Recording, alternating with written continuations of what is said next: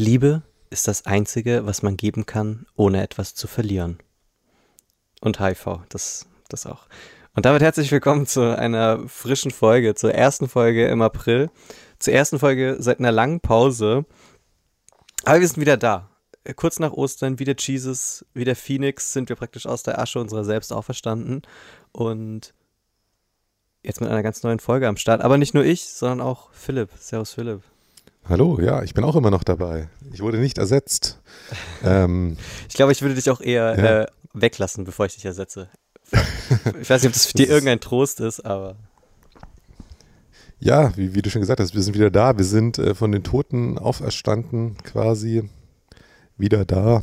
Aber ja, ich. ich ähm, Willst, ja, willst du darüber, länger her. Ja, willst du darüber reden, dass du, dass du ein Jahr, äh, einen Monat ins Ausland fliehen musstest mit Katar, weil du wieder was überfallen hast? ja, also, aus rechtlichen Gründen darf ich noch nicht drüber reden, aber vielen Dank an die venezuelanische Botschaft. Auf jeden Fall schon mal. Ähm, nette Leute da. Ja, und vielleicht hört man sich jetzt öfters und vielleicht nie wieder. Man weiß es noch nicht. Ähm, es aber, sind stürmische ja. Zeiten, tatsächlich. Ja, tatsächlich. Aber deswegen wollten wir auch, also ein Hauptgrund, warum wir uns melden wollten, ist ja auch einfach mal, weil wir auch einfach uns mal zum Coronavirus äußern wollten und zu den aktuellen Maßnahmen, weil es, finde ich, sehr wichtig ist, dass wir unsere Meinung dazu noch geben und auch mal unseren Take einbringen in diese nicht geführte Diskussion, meiner Meinung nach. Ja. Ähm, deswegen lass mal darüber nicht reden. Und was ist sonst so los bei dir? Wie geht's dir? Es ist lang her, dass wir uns gehört haben, tatsächlich. Mega lang. Privat. Wir hatten so eigentlich auch so gut wie gar keinen Kontakt. Ja. Ähm, wir haben einmal kurz telefoniert, wo ich äh, relativ schnell abgefertigt wurde, weil du, glaube ich, mit Germany's Next Topmodel schauen beschäftigt warst. Ja, tatsächlich, ja. Ja, ja. Ähm, ja wie läuft es so? Ich meine, ist ja tatsächlich richtig back to the roots. Wir waren ja fast mal wir waren ja fast mal der offizielle Podcast zu Germany's Next Topmodel, kann man fast sagen. Das stimmt. Ich weiß noch, wo wir unsere Aufnahmezeiten nach Germany's Next Topmodel richten mussten und extra danach aufgenommen haben. Ich muss auch sagen, das, das waren noch Zeiten. Äh, ja. Format hat sich auch gemacht. Also ich, ja, es ist jetzt sehr divers und achtet sehr auch auf Gefühle von Menschen. Ja, wie so, findest du das?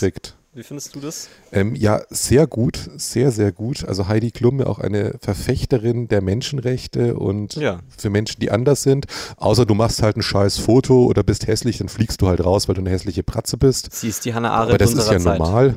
Ähm, aber sehr, sehr, sehr gut. Also ähm, glaube ich, tut die Gefühle von jungen Frauen sehr steigern, wenn da auch mal einmal eine Fette im Fernsehen gezeigt wird und dann auch immer gesagt wird, ja, sie ist ja trotzdem schön, obwohl sie ein Curvy-Model ist oder so. Ähm, also, also bist du nicht in der aktuellen, also bist du auch nicht in der aktuellen Staffel äh, involviert, ich, du hast nicht. Ich habe es am Anfang ein bisschen geschaut und dann war es mir zu doof, weil ich die Stimme nicht ertragen habe. Ich bin die äh, letzte Folge habe ich noch nicht gesehen, da ist aber Linda rausgeflogen Sorry an alle Leute, die das nicht aktuell schauen, aber solche Leute gibt es, glaube ich, nicht, vor allem keine, die das hören. Und die war so ein bisschen der, der Villain eigentlich in der ganzen Geschichte. Die war so ein bisschen die, die Kratzbürste. Die hat sich eigentlich. Ist das diese, die dunkelhäutige? Nö. Nicht, okay. Ah, die hat am Anfang ein bisschen Stress gemacht, so und auch dazwischen wieder, aber die fängt sich eigentlich gerade. Ich glaube, die Liliana ist das. Und nee, aber die Linda, die war halt wirklich, die hat da wirklich immer eine Mine gezogen. Einfach purer Hass. Die war auf jeden Fall da ähm, ein Highlight für mich, jede Folge. Und die ist anscheinend leider rausgeflogen. Aber eigentlich wurscht, äh, du hast recht, es ist sehr, es ist sehr auf Diversity ähm, getrimmt, aber natürlich irgendwie trotzdem sehr kommerzialisiert und natürlich jetzt nicht äh, besonders progressiv, was ähm, feministische Theorien angeht. Zumindest, äh, wie ich das einschätzen kann. Auf der anderen Seite hat man irgendwie das Gefühl, es ist allen Beteiligten ein bisschen mehr klar, dass es so eine Influencer-Schiene ist und dass das halt irgendwie zum Game dazugehört und ja, ich weiß nicht. Irgendwann müssen wir, also ich glaube, wir haben so eine Phase erreicht und auch Heidi hat das jetzt irgendwie sehr gut geschafft, dass die Leute, die eh ihre Meinung zu dieser Show haben, die werden da eh nicht mehr einschauen. Aber man arbeitet sich so langsam wieder ja in den Mainstream so weit zurück, dass man da noch ein paar Jahre bleiben wird. Im Gegensatz, und das kann man jetzt mal auch mal sagen, das fand ich sehr interessant, steht nämlich in meinen Notizen auch so drin. Eine sehr interessante Parallele ist nämlich, dass Heidi Klum zusammen praktisch, also GNTM hat angefangen, als auch Angela Merkel ein halbes Jahr davor, glaube ich, ihre Kanzlerschaft angefangen hat und als Yogi Löw ähm, Bundesnationaltrainer wurde. Und das sind ja die anderen beiden großen Säulen der deutschen Identität. Also Heidi überlebt Angie und Yogi. Ja, und das ist schon krass. Und das ist ja auch für, also gerade so für meine Generation ja blöd gesagt, äh, im Wesentlichen ja drei absolute Instanzen gewesen, an, wo man sich eigentlich nicht vorstellen kann, dass die irgendwann mal aufhören. Und jetzt enden die einfach also zwei davon enden jetzt. Dieter Bohlen ist bei DSDS raus. Das passt, passt auch ungefähr in den Zeitraum. Also ich glaube, äh, wir haben, also ich glaube, dass, ich glaube, dass, dass, dass, dass die Umfragewerte und die Politikverdrossenheit, ja, und dass, dass die negative Stimmung auch damit zusammenlegt, dass wir kollektiv als Gesellschaft einfach jetzt gerade so eine, so eine Ära beenden in dieser Krise. Und damit können wir, glaube ich, alle einfach noch nicht umgehen. Das stimmt. Also ganz ehrlich, wenn ich wüsste einfach, jetzt bricht hier so, so wesentliche Stützen meines Weltbilds weg, da würde ich auch gucken, dass ich bei jedem Maskendeal einfach nochmal ein paar Millionen einstecke, weil Wer weiß, was nächstes Andererseits dafür ist Tommy Gottschalk auch wieder da. Also der, der schon tot geglaubt war, kommt ja. dafür jetzt aus seinem Loch gekrochen und moderiert, glaube ich, alles, was nicht bei drei auf dem Baum ist. Also ich glaube auch und es fasst auch ein bisschen, glaube ich, so äh, die, ja, sag ich mal, die Präzision zusammen mit der RTL gerade so ein bisschen seine Verjüngung und sein Imagewechsel plant, indem man einfach sich mit Dieter Bohlen irgendwie nicht einigen kann und wegen Vertragsbedingungen und Geld und irgendwas, dann haut man ihn kurzerhand bei DSDS einfach raus und ersetzt ihn mit der viel frischeren und viel unkontroverseren Figur Thomas Gottschalk. Ja, ja aber ist, die, die, kommen gerade irgendwie alle so ein bisschen. Also ich habe das Gefühl, diese Generation, auch Otto ist jetzt irgendwie auch wieder ständig im Fernsehen und Habe Kerkeling und so. Mhm. Diese ganze, die so fast sogar noch so ihren, ihren Peak ja eigentlich noch vor unserer Zeit sogar noch ein bisschen hatten. Oder ja. halt so, als wir wirklich noch klein waren. Ähm, die kommen jetzt irgendwie, also weiß nicht, ob es Geldprobleme sind, ob denen einfach langweilig ist. Ich glaube, denen ist auch ähm, langweilig, ja.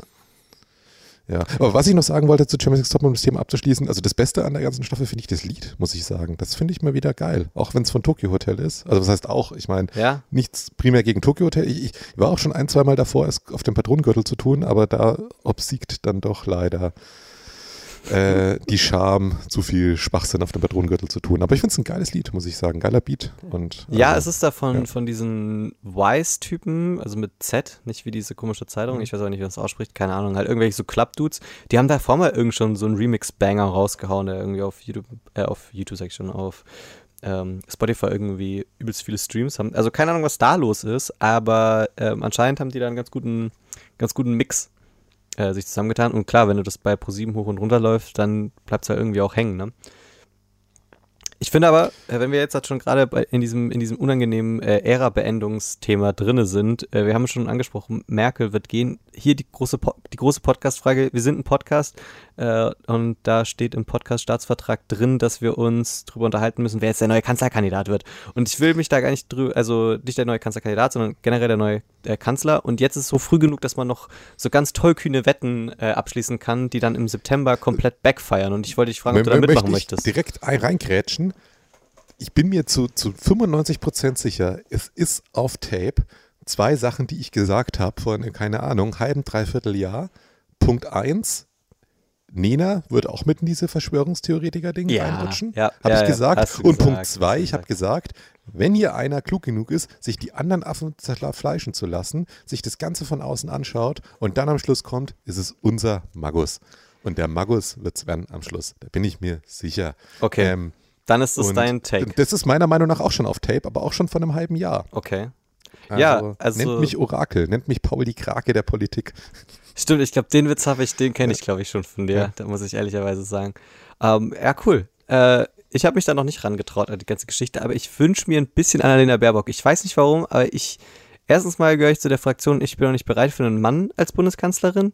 Und zweitens ist es irgendwie so ein, ähm, so ein Fiebertraum, äh, aber so ein ganz schöner. Also er ist mit Schmerzen verbunden, aber man hat irgendwie auch das Gefühl, man gehört zu diesen progressiven äh, Ländern, die so, die so ähm, relativ jungen Frauen für Politikmaßstäbe ähm, ja, Führung zutraut und die das dann auch einigermaßen ausfüllen. Also hier äh, Neuseeland oder auch viele skandinavische Länder und so, die fahren ja nicht so schlecht damit und ich glaube, äh, wir, wir können das als Land aufrechterhalten, diese Illusion, also wir können als Land zusammen diese Illusion aufrechterhalten, aber, dass es mit Annalena Baerbock so werden könnte ja, und einfach vier Jahre so tun, als wäre es so. Ja, aber, aber, aber da müsste quasi ja trotzdem die Grünen dann stärkste Partei werden, weil sobald die CDU eine Person mehr im Bundestag hat, wenn die einen Teufel tun und sich das Kanzleramt nehmen lassen.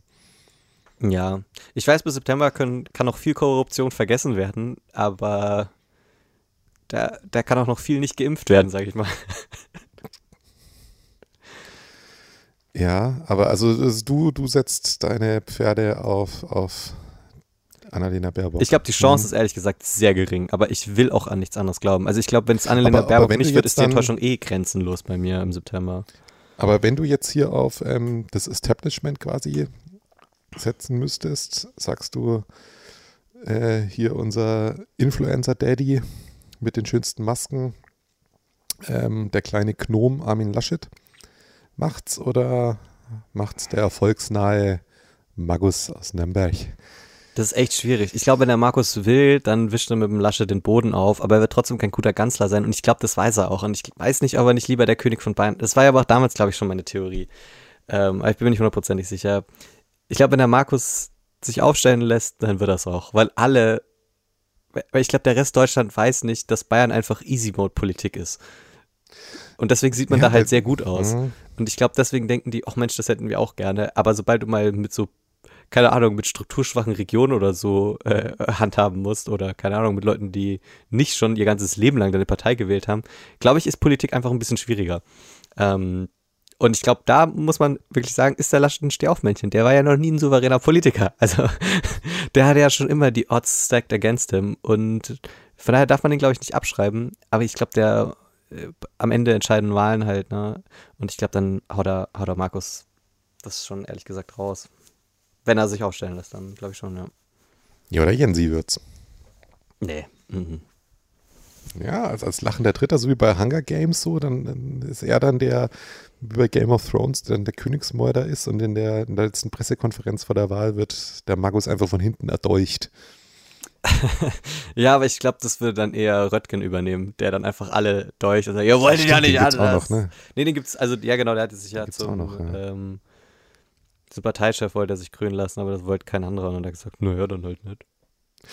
Oder nehmen wir einfach Karl Lauterbach, weil, ganz ehrlich, er ist eh schon Eigentlich 25 schon. Stunden von 24 Stunden am Tag im Fernsehen. Ja. Mein Gott, dann kann er auch noch Bundeskanzler ein bisschen nebenher machen, oder? Ja, also ich glaube auch. Also ich glaube, Karl Lauterbach, ich, es ist auch irgendwie sehr bitter, dass, äh, dass jetzt irgendwie alle gecheckt haben, wie kompetent äh, und empathisch äh, Karl Lauterbach ist. Aber jetzt interessiert, aber jetzt wird gerade kein SPD-Vorsitzender mehr gesucht. Das ist ein bisschen traurig.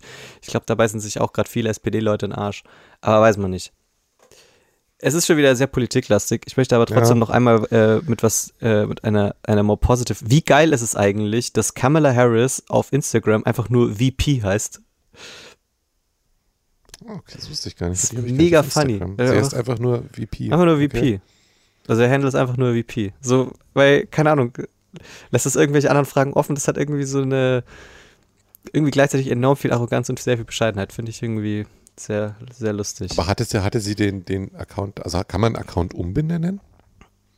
Naja, der halt der, du hast ja deinen, den festen Handle und dann noch diesen anderen, glaube also. Da kenne ich mich leider überhaupt nicht mehr aus, muss ich sagen. Ja, ich weiß nicht, ob sie den ganzen Aber Account komplett umbenannt hat. Also ich weiß nicht, ob, also ob das dieser Twitter-Handle ist oder ob das einfach nur der Name ist, der angezeigt wird. Aber das ist schon geil, finde ich. Das zeigt schon, dass sie jetzt Business machen will. Und hast du gesehen, wie es. Äh, wir waren ja sehr lange jetzt. Ich hatte ja, ich hatte ja einen Monat keine Möglichkeit, dich zu fragen, was du mitbekommen hast und was nicht. Aber wie Joe Biden die Air Force One Treppe hochgeflogen ist, hast du gesehen, ne? Ja, ja, ja, gut. Das war Klassiker. Ja unumgänglich. Das sind ja die Themen, die die Welt bewegen quasi. Das ist ja also das wirklich Wichtige, sage ich mal, worum es geht. Ich meine, dass Stichwort. die Türkei aus irgendwelchen Frauenrechtsabkommen aussteigt und sowas. Alles Randnotizen. Aber Joe Biden fällt hin kann er überhaupt noch Präsident sein? Kann er laufen? Hat er Angst vor Treppen? Wurde er als Kind von einer Treppe verprügelt? Weiß man's? Ähm, das sind die wichtigen Themen, die die Menschheit beschäftigen. Was sagt Donald Trump dazu? Was sagt Ailton dazu? Ähm, was sagt Ross Anthony dazu als offizieller Treppenkönig von RTL? Ähm, ja, man weiß es nicht und deswegen sind wir jetzt wieder da, dass wir unsere Meinung dazu abgeben können und ihr uns zuhört. Hallo! wenn wir jetzt schon bei wirklich wichtigen, weltbewegenden Geschichten sind, möchte ich dir eine Geschichte äh, nicht vorenthalten, ähm, die sich gestern Morgen zugetragen hat. Wir sind äh, tatsächlich kurz nach Ostern jetzt in der Aufzeichnung. Das heißt, gestern war der, der große Ostersonntag, an dem der Jesus zurückkommt. Und ähm, mein Papa ist ja ein, arbeitet ja bei der äh, Kirche und das heißt, er hatte natürlich ähm, Sonntagmorgen Ostergottesdienst und das erste, also ich bin da ehrlicherweise ein bisschen, äh, also es, da hatten wir natürlich keinen Platz, das muss man ja gucken, dass da Präsenzgottesdienst und bla bla, also ähm, habe ich natürlich erst zum, zum späteren Frühstück ähm, ihn das erste Mal gesehen und da hat er erzählt, dass er heute Morgen, als er zur Kirche gefahren ist, ähm, einen Hasen umgefahren hat. An Ostern. Und Das ist gut. Das beschäftigt mich seitdem. Also das nimmt 90 Prozent der Kapazität meines Gehirns ein, dass mein Papa an Ostern einen Hasen über den Haufen gefahren hat. Und er hat es auch nicht mal so, also er hat auch nicht mal da, was mich erschreckt hat, ist, normalerweise sagt man dann so Sachen wie so, ja, das scheiß Viech ist mir halt irgendwie direkt vor die Stoßstange gelaufen oder so und, und framet da einfach, framet sich da nicht automatisch in die Opferrolle. mein Papa, der hat es einfach der gesagt, der ist danach so vorgelaufen. Ich habe da noch gebremst, aber es war anscheinend nicht genug. Also es hat sich richtig, es hat sich nicht angehört wie ein Unfall tatsächlich. Und das, äh, das hat mein, hat mein Ostern zu einem ja, sehr tollen Ostern gemacht. Einfach die Tatsache, darüber nachzudenken, dass mein Papa heute Morgen den Osterhasen umgefahren hat. Auf dem Ja, Weg zum zur Glück bist du Kirche. emotional gefestigt genug. Vor, keine Ahnung, 20 Jahren hättest dich vielleicht noch mehr mitgenommen. Auf einer emotionalen Ebene. Ah, Ich, ich wollte gerade sagen, dann hätte es mein Papa wahrscheinlich nicht erzählt, aber so wie ich meinen Papa kenne, vermutlich schon. Ähm, Gab es den Hasen dann wenigstens noch als Braten oder hat er ihn liegen lassen? Ein paar liegen lassen. Er hat gemeint, auf der Rückfahrt war er sich dann wirklich sicher, dass er tot war. Am Anfang war er sich da nicht so wirklich sicher. Aber auf der Rückfahrt hat er dann schon die Raben dran gesehen. Also er hat im Prinzip nur den Kreislauf des Lebens ein bisschen beschleunigt. Ja, vielleicht hat der Osterhase sich auch gedacht, jetzt mit dieser ganzen Pandemie und dem Lockdown, das macht keinen Sinn mehr. Ähm, aber also war es ein, war es ein richtiger, also war es ein Tierhase oder war es einfach ein Mensch, der Kindern Gutes tun wollte? Ähm, es war, glaube ich. Rabenfutter dann. Okay. Also ich glaube, es war primär dann vor allem erstmal Rabenfutter. Ja, Weil in, in Donnie Darko läuft ja auch so ein Hase rum, ne? Also diesen Film habe ich noch nicht Film gesehen, obwohl ich haben. den eigentlich schon immer mal Okay. sehen wollte. Ist auch so ein Klassiker, ne? Der, weiß ich gar nicht, ich habe den irgendwie ein, zwei Mal gesehen, aber das sind, glaube ich, auch so Filme, die gehypter sind, als was sie dann sind. Genau, Ja, da kann ich dich mal fragen. Kennst du, ähm, wie ist der, ich glaube, Magnolia? Nee. Ich bin auch eine richtige Filmniete. Ich habe sehr viele Serien äh, äh, gesuchtet, aber bei Filmen so wirklich so ganz wenig Portfolio nur. Okay, ist, also der ist auch schon relativ alt, aber es muss so, so ein super bekannter Monumentalfilm sein. Ich komme nur drauf, weil ich ähm, äh, den, den Podcast von Steven Gätjen jetzt ein bisschen angefangen habe zu hören, Couch oder Kino. Ja, da habe ich mich ein bisschen äh, drum gedrückt. Also ich weiß nicht, ob ich das will. Sag mal. Ja, ist ganz okay. Also ich habe jetzt, keine Ahnung, zwei Folgen oder drei Folgen gehört, unter anderem eben die mit äh, dem guten Freund unseres Podcasts Thomas Schmidt, aber jetzt nicht Tommy Schmidt, sondern Schmidti quasi. Ah. Von, ähm, und der ist ja auch so ein richtiger Filmfreak. Und Hm. was ich da ganz geil finde, also sie reden, glaube ich, wirklich eine Dreiviertelstunde über diesen Film, ähm, weil Thomas Schmidt sagt, das ist seiner Meinung nach der beste Film aller Zeiten. Ja, dann. Ähm, also aus dem Jahr 99 mit äh, unter anderem Tom Cruise eben auch und also relativ gut besetzt auch. Ja, aber es geht, glaube ich, auch drei Stunden oder so, der Film, also 188 Minuten. Ja. Ähm, also das ist auch nichts, wo man mal so nebenher guckt. Aber deswegen wollte ich mal fragen, weil du ja trotz allem, ähm, sag mal, wie es ist, du hast die Scheiße ja ein bisschen studiert auch, ne? Hm. Äh, Ich habe auch Panzerkreuzer Potemkin und solche Klassiker musste ich mir dann in irgendwelchen Vorlesungen anschauen. Das ist so. ist der gut? Ist der gut? Panzerkreuzer Potemkin? Ja. Hm. Also keine Ahnung, nach heutigen Maßstäben halt sind die sehr langsam erzählt, ne? Also es ist halt, unser, Das unser krass, Guckverhalten ja. hat sich halt schon echt krass geändert und wenn man nicht bereit ist, sich auf da was wirklich anderes einzulassen, dann glaube ich, nimmt da das Erlebnis schnell ab. Also klar, so, also auf der einen Seite ist es mit- sehr mit- spannend ja, zu sehen, halt, wie du siehst, so Leni Riefenstahl, ne? Also so, sowas zum Beispiel, Triumph des Willens oder so. Also diese Bildgewalt, wie die das erste Mal so wirklich entdeckt wurde von so Filmschaffenden und den ganzen Shit und so, also du, wenn du dich dafür begeistern kannst, wo, wo sozusagen so Stilmittel herkommen und wo die das erste Mal sozusagen verwendet wurden und entdeckt wurden und perfektioniert wurden oder so, dann sind solche also wenn man weiß, warum es Klassiker sind, glaube ich, hat man mehr davon, als wenn man einfach nur als 0815 jemand, also halt mal irgendwie schnelle Unterhaltung braucht, weil dann kann man ja gar nicht die Genialität da drin so, so irgendwie erkennen, wenn man sich da nicht ein bisschen so blöd gesagt drauf vorbereitet, was das genial ja, aber ist. Eben, man muss es mit dem Mindset dann auch gucken. Das ist mir gestern zum Beispiel wieder aufgefallen. Ähm, ich habe den, den unglaublich hoch anspruchsvollen Film ähm, Bridget Jones zum ersten Mal geschaut. Mhm. Äh, und das ist halt auch so ein Film, der, der Film ist auch jetzt über 20 Jahre alt tatsächlich. Und es ist halt viel, wo man sich so denkt, beim Schauen habe ich mir gedacht, nee, es ist jetzt klar, was das ist und die Einstellung jetzt, ja, hm, toll.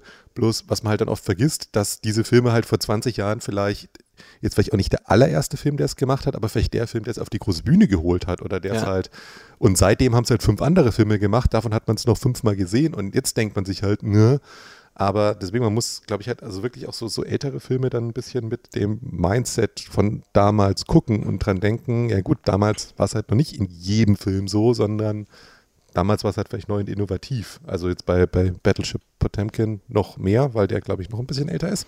Ja. Aber ähm, ja, also die, die Treppenszene, wenn da oder die irgendwie der Kinderwagen die Treppe runterrollt und alles mögliche. Also es ist ja keine Ahnung. Da, ich glaube, da muss man so ein bisschen auf dieses, da muss man sich reinnörden, dann hat man da.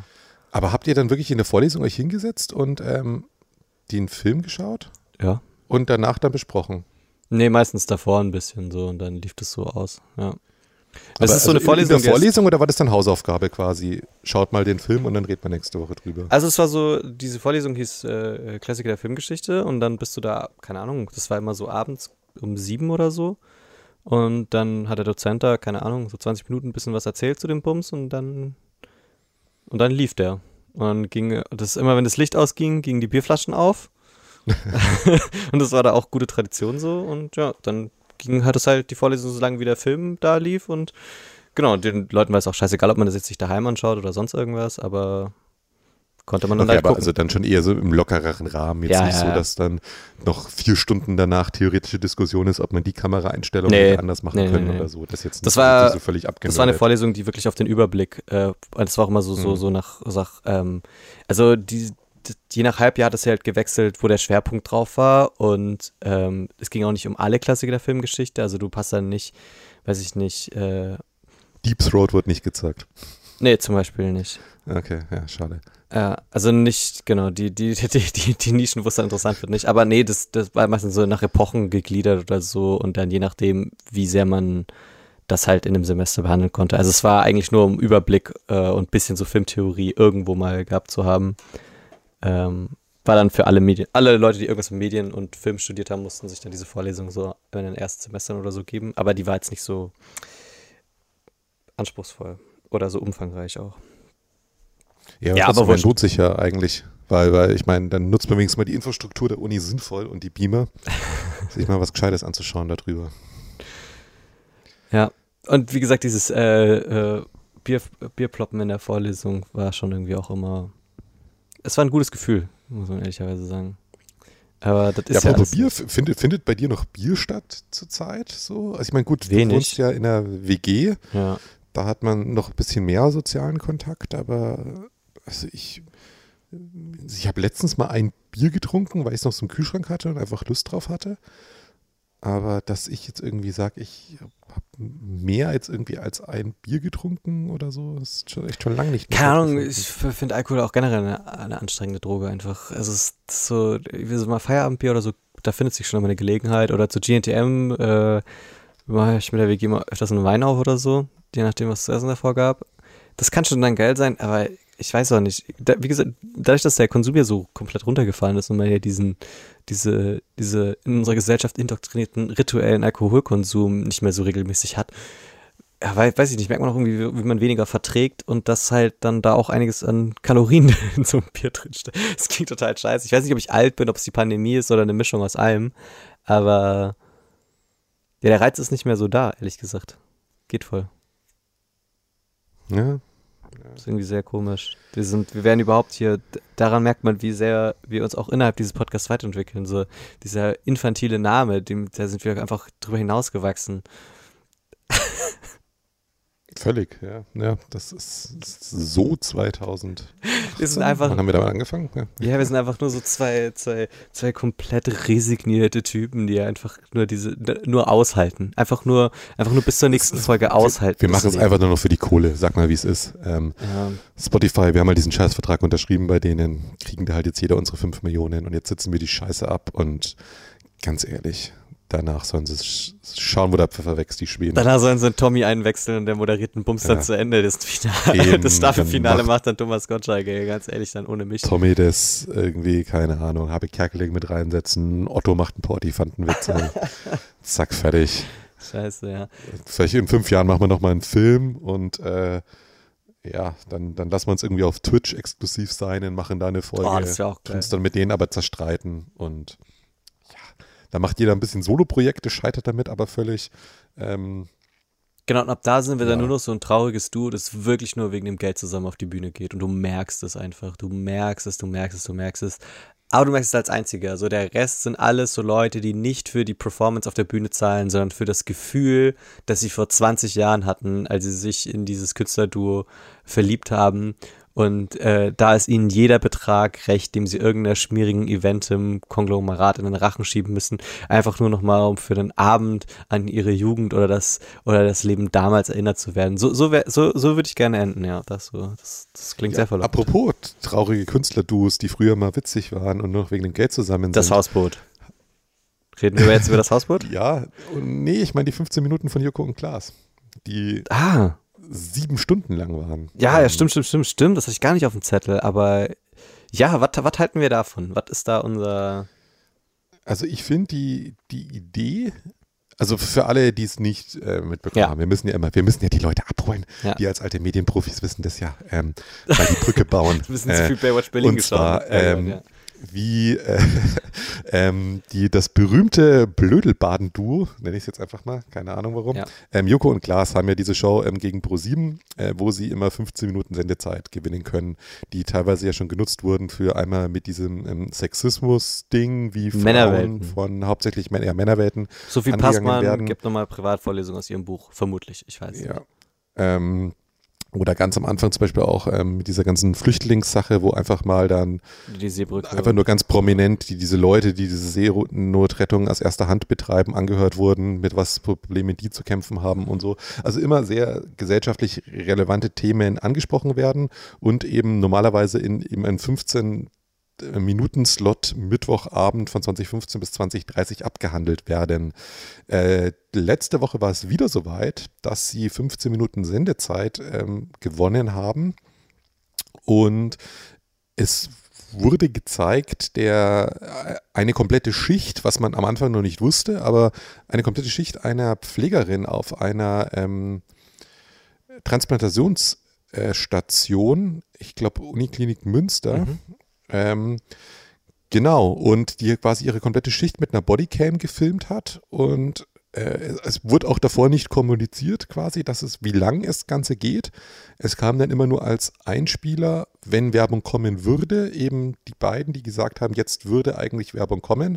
Aber ProSieben hat sich bereit erklärt, eben mit Verbindung mit den Sponsoren von, ich glaube, ich glaube, irgend, direkt, irgendeine Versicherung und ja, okay, keine okay. Ahnung, die zahlen uns kein Geld, erwähnen wir eh nicht.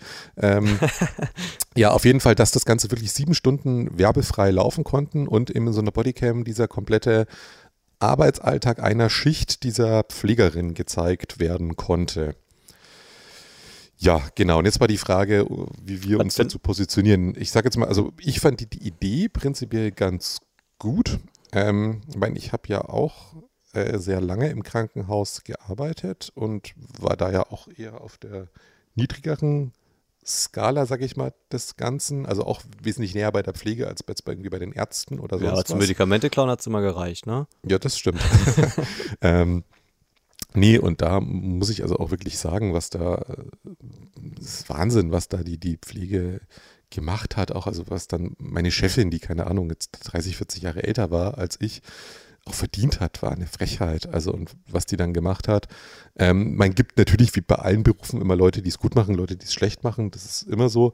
aber dass dieser Beruf an sich prinzipiell unterrepräsentiert ist in der Gesellschaft, in der gesellschaftlichen Wahrnehmung und sonst was und dieses bisschen blöde Klatschen am Fenster jetzt auch nicht die Wahrheit ist.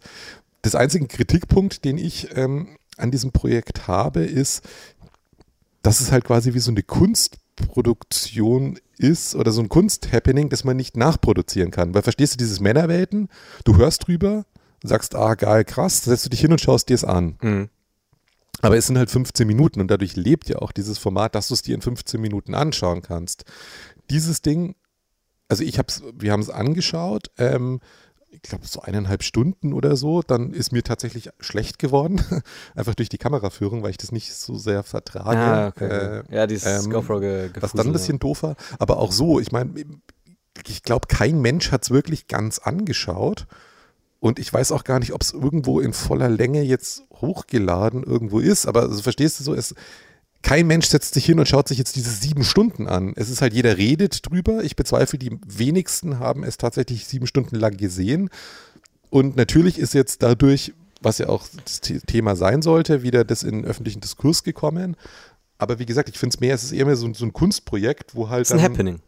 Über das Ding an sich über die Bedeutung, was es sein soll, geredet wird, aber nicht über die Sache selbst, weil es, wie gesagt, mhm. einfach keiner richtig nachvollziehen kann und keiner richtig anschauen kann. Gut, aber und das ist so die einzige Kritik, die ich ein bisschen daran habe. Ja, vom Gefühl her ähm, würde ich sagen, ist es kannst du halt auch nichts anderes machen. Ne? Also das, das Einzige, was du machen kannst, ist ja halt sicher gehen, dass darüber geredet wird und dass so, in, so viel inhaltlich wie möglich hängen bleibt. Auf der anderen Seite ist ja auch klar, gut, der Hans, der das jetzt seit, weiß ich nicht, 20.15 Uhr auf Pro 7 sieht, der dem kannst du in einer Viertel oder in einer Dreiviertel oder in drei Stunden ähm, nicht das an die Hand geben, was es bräuchte, um die Situation ja nachhaltig zu ändern, sondern es ist ja, es muss ja einfach nur weiterhin das Bewusstsein gestärkt werden, ähm, dass da was äh, passieren muss, aber was da passieren muss, das liegt ja ganz klar zwischen äh, Klinikleitung, äh, unserem Gesundheitssystem. Und das sind ja einfach, also das ist ja strukturell äh, ein sehr kompliziertes Problem und den Druck auf die Verantwortlichen muss halt hochgehalten werden, aber sowas wirklich Konkretes kannst du ja auch mit so einem Beitrag dann, blöd gesagt, nicht erreichen. Außerdem muss ich ehrlicherweise sagen, ich finde, solange wir noch freie äh, Intensivbetten haben, haben wir schlechtes Risikomanagement betrieben in diesem Land. Das ist mir, das Fall. ist das, was ich da aus dieser, aus diesem Abend mitgenommen habe. Ich muss auch ehrlicherweise sagen, ich habe es am Anfang gar nicht gecheckt. Also ähm, ich gehöre zu der Fraktion, ich schaue seit Jahren kein Fernsehen mehr. Äh, Nee, ich habe es echt erst äh, dann so gecheckt, als sie es hochgeladen haben, die erste halbe Stunde auf YouTube, die habe ich mir auch angeschaut. Und keine Ahnung, ich habe einfach eine wahnsinnig kurze Aufmerksamkeitsspanne, ne? Also, ähm, ich hatte dann ständig das, ich habe dann immer zu den Sequenzen, wo jemand einge, wo die, wo die Leute, die praktisch diese Gastbeiträge hatten, ähm, eingeblendet wurden, immer dahin vorgespult. Äh, er wollte schon wissen, was die zu sagen haben, aber ähm, nachdem es eh nur die erste halbe Stunde war, hat sich das dann schon irgendwie gezogen, deswegen kann ich es voll verstehen, dass das halt nur deswegen so geil war, weil man irgendwie sozusagen realisieren musste, Alter, das zieht ProSieben jetzt halt wirklich durch. Also das, wir sehen jetzt eine Schicht sozusagen von der. Ich glaube, wenn das, wenn diese Realisation so langsam während dem Gucken erst kommt oder eben durch die Ein Einblendung dann nach einer halben Stunde oder so, das ist, glaube ich, ziemlich cool und kann halt dann eben auch die Welle machen, die es dann haben soll. Von daher, ja, aber das eine, der eine Satz, der mir hängen geblieben ist, ist der eine Typ, der gesagt hat, so ich war in Afghanistan und ich würde eher wieder nach ja. Afghanistan jetzt nochmal diese Welle mitmachen. Und ja, wie gesagt, also ich war ja offensichtlich nicht in Afghanistan, da war der durch meine Zeit bei der Bundeswehr schon ein paar Berührungspunkte mit Leuten, die ja auch im Einsatz waren, äh, teilweise in Afghanistan, teilweise in anderen. Und man will nicht nach Afghanistan. Also für alle, die sich das nochmal, nur weil wir der Leute abschieben, ist das kein sicheres Herkunftsland. Ähm, und ja, das ist schon heftig, dass Leute halt hier in Deutschland auf eine Arbeit gehen, die sie halt einfach ohne mit der Wimper zu zucken mit dem Kriegseinsatz äh, vergleichen. Ähm, ja, ist glaube ich schon ganz gut, dass wir da nochmal in der Breite der Gesellschaft drüber nachdenken. Aber wir werden trotzdem weiterhin CDU wählen, weil ich meine, mein Gott, was haben wir denn für eine andere Wahl in diesem Land, dass sich was ändert? Eben, und, und Jensi kümmert sich da schon drum. Und wenn er nicht kommt, habe ich vollstes Vertrauen in den nachfolgenden Gesundheitsminister ich und neulich, dass die dieses Problem angehen werden. Ja, neulich, äh, ich glaube heute war es oder vorgestern im Spiegel irgendwo gelesen, ähm, Jens Spahn Gesundheitsreform, äh, ähm, was er machen wollte, äh, dafür wird die Zeit jetzt eng oder so. Und dann denkt man sich so, stimmt, Jens Spahn hat ja eigentlich auch noch andere politische Ziele, äh, oder hätte er eigentlich haben müssen, andere politische Ziele, außer diese scheiß Pandemie zu verhindern oder einzudämmen oder zu bekämpfen. Aber ja gut, dazu kam es ja wahrscheinlich nicht. Ja, aber da darf man jetzt auch nicht zu kritisch sein. Also, ich meine, ja, der, der wollte den Job nicht, der hat sich gedacht, mein Gott, jetzt chillen wir halt unsere Legislaturperiode da schön mal im Gesundheitsministerium, dann sind wir vielleicht mal wieder ein paar Jahre weg von der Bühne und dann versuchen wir halt nochmal einen Anlauf, dass es was wird. Da kann jetzt keiner mit rechnen, dass das jetzt hier so in Arbeit ausartet, ne? Also, das ist, also da vollstes Verständnis. Ja, finde ich auch. Also, Jensi, also mein Gott. Das ist ja dasselbe wie jetzt Andi Scheuer, dass, dass der jetzt da wirklich, dass jetzt auf jemand drauf schaut, was der macht und der sich jetzt rechtfertigen muss. Also finde ich jetzt auch völlig übertrieben. Mein Gott, lass den armen Jungen doch machen. Also, ey, und wenn er sich da so ein paar Berater reinholt und die jetzt vielleicht mal einen Euro mehr die Stunde kosten, als jetzt die Putzfrau verdient, finde ich das auch legitim. Und also man darf jetzt immer nicht so kritisch sein. Also ich finde auch, wir haben das auch nicht gelernt. Das ist ein Hobby von denen. Wir sollten denen dankbar sein, dass die das machen. Und ja, mein Gott. Also. Ich bin auch wieder froh, dass wir in Deutschland schon das Leistungsprinzip auch haben, dass du einfach merkst, dass Leute, die sich einfach wirklich im Bundestag den Arsch aufreißen, ganz ehrlich, wenn die sich dann bei dem ein oder anderen Maskendeal, der einfach, man weiß es, es läuft einfach informeller, wenn man sich gut miteinander kennt, das, das, da, da profitieren alle davon, dann finde ich, darf man sich da auch ein bisschen was auszahlen lassen. Und wenn es dann wieder von den Linksfaschisten als, als Bereicherung ausgelegt wird, finde ich es auch ein bisschen kleingeistig, tatsächlich. Also, ja. ja. die, die sind ja nur neidisch, sag mal, wie es ist. Also ganz ehrlich. Ja, die kommen ja nicht in so ein Problem, weil sie ja nie regieren. So.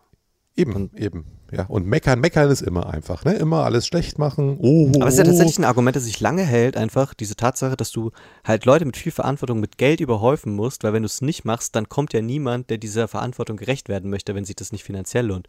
Wo ich mir denke, ja, das seid ja vollkommen bescheuert alle miteinander. Ja, ähm, was soll man noch sagen? Also Ey, was wir noch sagen sollen, wir driften wieder das Scheißpolitik-Thema ab. Aber driften ist ein ja. gutes Stichwort, weil wer auch abgedriftet ist. Und ich weiß, die Memes dazu sind durch, Philipp. Aber wir hatten unseren Moment noch nicht damit. Ähm, Suezkanal. Einfach die ever. Da war was, ne? Da war doch was. Ist es nicht herrlich? Ähm, ich möchte das in, in dem Thema Bootseg ich möchte das als ein gemeinsames Bootsegment behandeln. Äh, und zwar ob zu den anderen, ähm, also während dem Suezkanal ja sozusagen eine Havarie war, hat auch Finn Kliman und ähm, Olli Schulz das Hausboot da, also das war ungefähr, das war ein bisschen davor, okay. Aber ich möchte es, ich, wie gesagt, ich kann nicht nochmal Suez-Kanal-Memes aufwerben, wir widmen uns jetzt auch ein bisschen dem Hausboot, damit wir das so in der, in der, in unserer Bootkategorie, in unserer allseits beliebten Bootkategorie in unserem Podcast abfrühstücken können. Hast du so ein Jingle vorbereitet, wo irgendwelche Shanties auf Norddeutsch singen? Äh, nee, leider nicht. Schade. Dafür ja. fehlt mir leider ein ähm, bisschen Zeit und äh, zu viel Geld von öffentlich-rechtlichen. Nein, Spaß. No front. Was ich damit sagen wollte, ist eigentlich, hast du diese Hausboot-Doku gesehen? Du, nee, noch nicht. Hast ähm, du es vor? Ja, ähm, also ich war jetzt, ich habe mein, mein äh, die, die letzten Tage, wo ich jetzt mal ein bisschen frei hatte und versucht habe, ein bisschen runterzukommen, hatte ich mit American Gods ähm, die letzte Staffel jetzt äh, verbracht. Aber es steht noch auf der Liste, das, das Hausboot. Okay, ja, tu's nicht. Glaub, das ist ganz gut. Nicht? Okay. Es ist einfach keine gute Doku. Es ist einfach. Finn Klima. Also haben sie es einfach geschafft, Netflix noch ein bisschen Kohle rauszueiern, dass, äh, dass er die Babel filmen Ich können. möchte jetzt nicht zu nah der Person, die Regie, ich glaube, es war eine, äh, eine Frau, die Regie gemacht hat, ich möchte da nicht zu nahe treten, aber ich glaube, das gesamte Konzept war einfach, einfach, hatte einfach seine Flaws. Also, es fängt irgendwie damit an, ich habe die an einem Abend durchgeschaut. Es kann sein, dass es alles ein bisschen verschwimmt und äh, dass ich da relativ schnell die Laune und die, das Interesse dran verloren hat. Aber eigentlich, also Olli Schulz mögen die Leute ja, weil der ist ein bisschen sympathisch, der ist ein bisschen anti, der ist ein bisschen so äh, der, der angenehmere Part von Fest und Flauschig. Immer wenn Böhmermann zu anstrengend ist, denkt man sich eigentlich, ja, aber Olli Schulz, der holt ihn dann schon wieder runter und so. Das ist eigentlich die Qualitäten von dem Olli Schulz, die ich, die ich gerne sehen würde, wenn ich mir was mit Olli Schulz anschaue, blöd gesagt. So ein bisschen der, der, der, der, der Punk auch so. Und bei Finn Kliman, weiß ich nicht, der, für das, das Thema Finn Kliman ist ja auch schon überwiegend durch. So, da waren wir auch äh, an vorderster Front dabei. So mit Felix Lobrecht haben wir angefangen, den schon nicht mehr so cool zu finden. Und da muss man ehrlicherweise sagen, kommen die beide einfach nicht besonders gut weg in der Doku. Handwerklich ist die Doku nicht schlecht gemacht, also das kann man sich schon alles anschauen, halt diesen äh, Netflix-Look und ähm, das Ding ist aber, irgendwie, ich weiß nicht, was du dir von dieser Doku er erwarten würdest, aber ich hatte mir so ein bisschen erwartet, naja, das sind halt so zwei Dösbattel, die kaufen sich halt ein Hausboot und dann schrauben die halt so lange an dem Hausboot rum mit irgendwelchen komischen. eine Mischung aus Heimwerker King, Finn Kliman und Olli Schulz, der lustige Kommentare dazu abgeht und irgendwie rumschreit. Genau. Was aber so, faktisch ja. passiert ist, dass du dir über sechs Folgen oder je nachdem, wie lang der Bums ist, wie gesagt, es ist, ich habe das alles in einer Sitzung durchgemacht, das ist alles miteinander verschwommen. Was passiert ist, einfach, du hast Olli Schulz, Finn Kliman, die irgendwo reinlaufen, dieses Hausboot sehen, sich komplett übernehmen, sagen, ja, okay, das kaufen wir. Und das hat sich ja dem Podcast von Olli Schulz auch immer so rauskristallisiert aber du siehst nie, wie sie dann tatsächlich was dran machen. Also klar siehst du manchmal Finn irgendeinen Scheiß rausreißen oder irgendwas flexen oder so. Aber ich sag mal so, alle echte Arbeit, die es für so ein Boot halt braucht, wird halt von irgendwelchen Leuten gemacht, die Ahnung haben, weil es halt einfacher ist, jemandem Geld dafür zu geben, der Ahnung davon hat und das zu machen, weil das ein fucking Hausboot ist. So. Und das, das muss halt einfach passen. Das ist halt nicht irgendeine komische Schaufel, die halt für genau ein Klimansland-Video halten muss und danach ist es total egal, in welcher, in welcher Scheune die rumliegt, sondern nee, das ist ein Hausboot und Olli Schulz ist halt überwiegend in der Rolle des Geldgebers da. Und der hat halt nichts anderes zu tun, als zu sagen, so, ey, ich bin Olli Schulz, ich habe irgendwie Spotify-Money äh, und ich lade das jetzt in das alte Hausboot von Gunter Gabriel, habe da gar keine Ahnung davon, haben wir deswegen diesen viel zu hyperaktiven Finn Kliman geholt, bei dem sich rausstellt, dass er auch keine Ahnung hat. Also ist Olli Schulz eigentlich schon dabei, über Finn Kliman so Geld an, an so einen Bootsbauer, den sie da jung eingestellt haben, zu leiten, der dann denen sagt, warum das eine komplett absurde Scheißidee ist. Und dann hast du einfach nur so zwei komplett verstrahlte Spinner, die da irgendwie auf ihrem, äh, ey, wir sind so frei kreative Musiker, äh, äh, auf ihrem Trip, da sich so ein altes, fertiges Hausboot gekauft haben und das, das muss jetzt eine Firma. Das kommt eigentlich auch dazu. So, das checkt man am Anfang natürlich nicht, aber es ist natürlich auch vollkommen klar, dass das Ding sich ja irgendwann refinanzieren soll, zumindest zu einem Grad. Also ist Olli Schulz eigentlich nicht irgendwie der coole Dude, der halt irgendwie sich selber ein Hausboot holen will, das er dann verwendet oder so, sondern ist irgendwann hat er dann irgendwie auch den Flair von so einem Investor, der halt halt irgendwie auch gucken muss, dass das Ding sich wieder refinanziert und ist währenddessen halt die ganze Zeit beschäftigt. Also anstatt dass du siehst, wie die zusammen entscheiden, welcher Teil vom Hausboot wie genau genutzt werden kann und wie sie dann anfangen, das mit eigenen Händen aufzubauen, hast du dann halt so Szenen wie äh, Olli Schulz sitzt mit Finn Kliman irgendwo an so einem Steil im Hintergrund des Hausboot, wo gewerkt wird und dann redet er darüber, dass ähm, Finn mal live auftreten soll mit seiner Musik. Und dann haben sie da so kreativen Deep Talk über Psyche und Auftritte und Musik und Kreativität und den ganzen Bums, wenn das mal alles fertig ist mit dem Hausboot. Und parallel dazu reißt sich eigentlich dieser junge Bootsbauer, den sie da engagiert hat, den Arsch auf, um dieses absolut verkackte Projekt irgendwie noch zu retten. Und auf der einen Seite soll das irgendwie so eine, also ist diese ganze Doku darum gesponnen, halt irgendwie, dass es so zwei Buddies sind mit dem verrückten Projekt und es ist halt voll auf die beiden bezogen. Aber irgendwie kommen die da beide nicht so weg, weil man das eigentliche Boot bauen irgendwie, das wird irgendwie nur so immer so angeschnitten, wenn es halt irgendwie passt. Aber es ist auch alles wahnsinnig gestaucht, weil es ja über einen riesigen Zeitraum war und die beiden ja auch sau oft nicht da sind, weil die ständig in irgendwelchen anderen Projekten sind. Und das sagt der Bootsbau auch in jeder Möglichkeit, wo der irgendwie on camera ist, beschwert er sich darüber, dass sie nicht genug invested in das Projekt sind. Weil es halt irgendein Hirnfurz ist und jetzt wird auf jedes Problem einfach so lange Geld geworden, geworfen, bis es kein Problem mehr ist.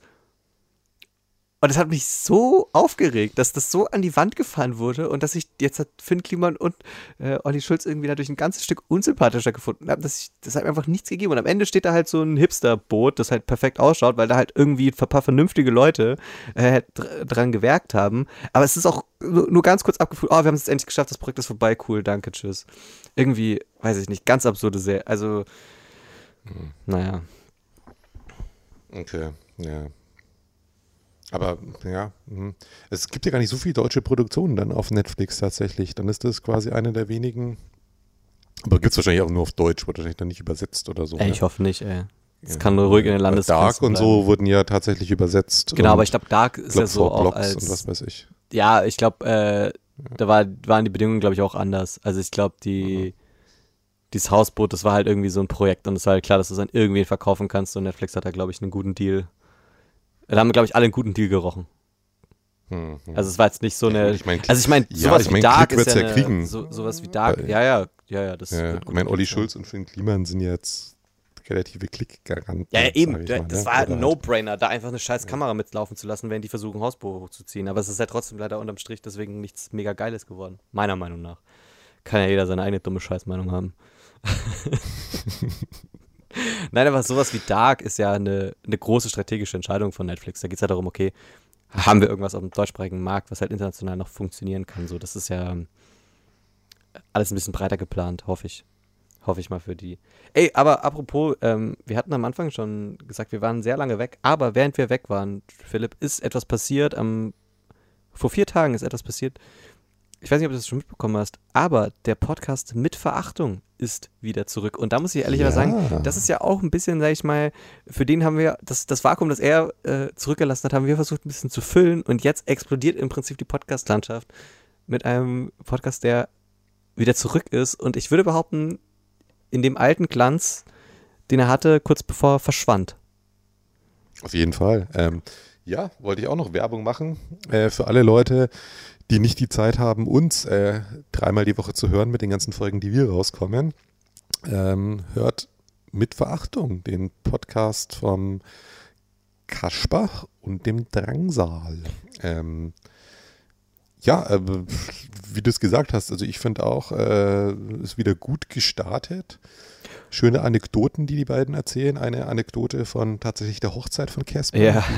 Drangsal schafft, halben Laden abzureißen, wo jetzt übrigens, äh, gut, jetzt ist es wahrscheinlich zu spät, bis es rauskommt, aber äh, gestern die, die quasi äh, Bilder dazu gepostet wurden, die Begleitbilder Geil. von Casper, die auch sehr, sehr gut sind, muss ich sagen. Ich finde auch. Genauso wie ich es mir vorgestellt habe. Ich finde auch, dieser Podcast ja. ist halt, also ich bin selber nichts, also mhm. Herr Drangsal auf jeden Fall cooler Dude und Casper irgendwie auch, aber man muss nicht den ihre Musik irgendwie mit der was anfangen können. Nee, um diesen Podcast Man muss halt einfach so ein bisschen so. dieses abgefuckte Rockstar-Ding und so lustige Geschichten halt in denen ihrem komischen Leben. Ähm, ja, wobei es halt auch schon ein bisschen in die, die Richtung geht. Ich meine, Casper ist halt jetzt einfach auch ein, ein alter Mann, der ja, ja. ist, der Kohle hat, der halt einfach gesettelt ist. Ja. Und Drangsal ist halt Drangsal nicht. Dem einfach irgendwie so ein kleines Provinzaffenkind, das halt hässliche Tattoos hat und meint, irgendwie einen auf Rock'n'Roll machen zu müssen aber das Ganze trotzdem halt irgendwie sympathisch noch ist. Ne? Ja. Ähm, ja.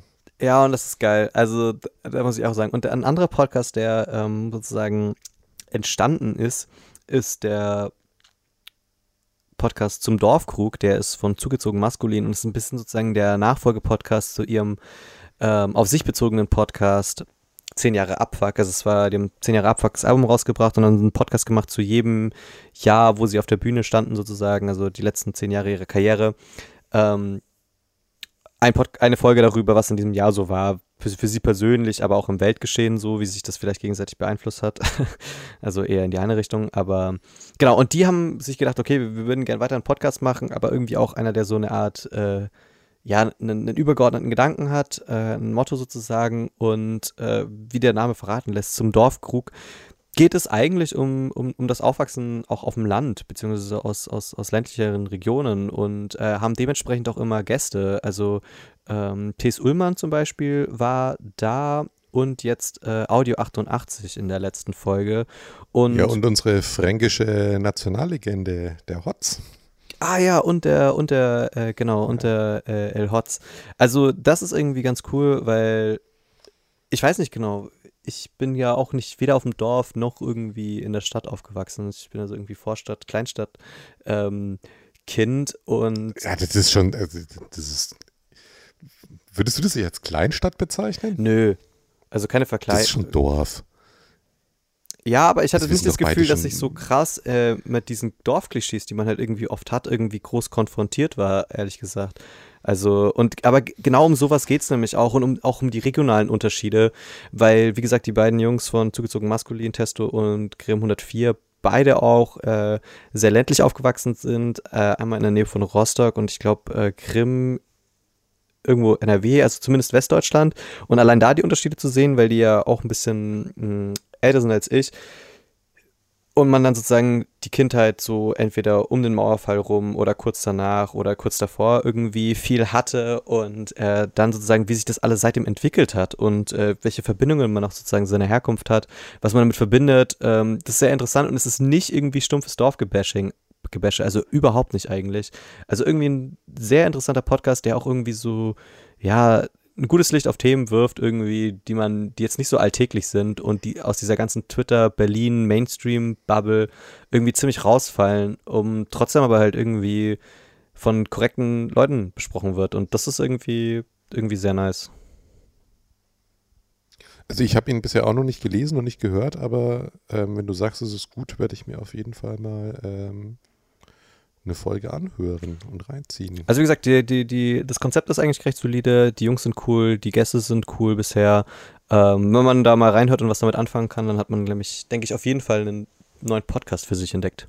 Deswegen die Empfehlung hier. Wollen wir mit der Empfehlungsstation direkt weitermachen? Und genau, was hättest du denn noch zum Empfehlen? Ähm, nicht empfehlen, aber ein random Review in, de in dem Sinne. Ach so. Hätten wir noch äh, äh, Last One Laughing. Ich weiß nicht, ob du das mitbekommen hast, aber das ist jetzt auch Anfang April gestartet. Das ist eine Show von Bully Herbig bei Amazon Prime, also beim, bei den großen bösen Amazon-Leuten. Die hat ein bisschen viel Geld übrig für ein Konzept, das sie schon woanders ausprobiert haben, in Australien, glaube ich. Und im Prinzip geht es in einem geht es in dieser Sendung genau das, was der Titel sagt, Last One Laughing. Du hast äh, zehn Comedians, die zusammen in einem Raum, in einer Arena in Anführungszeichen jetzt mal, sich gegenseitig zum Lachen bringen müssen.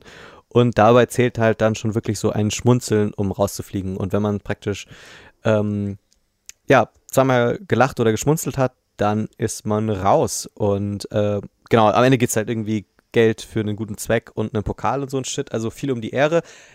Aber dass, dass, dass, dass der, die Gäste sind schon relativ hochkarätig. Also wie gesagt, Bully Herbig ist so ein bisschen der, der, der Spielmaster. Man sieht ihn auch vor der Kamera. Also es ist nicht so Stefan Raab äh, täglich frisch geröstet Style, sondern er ist auch wirklich praktisch äh, on air oder beziehungsweise äh, vor der Kamera und dabei sind so Leute wie, ich kann es mal schnell googeln, weil das sind zehn Leute, ich ver vergesse es auf jeden Fall, aber Teddy zum Beispiel ist dabei äh, und auch Kurt Krömer und Thorsten Sträter und das waren so Gesichter, da habe ich mir gedacht, naja, das gebe ich mir vielleicht.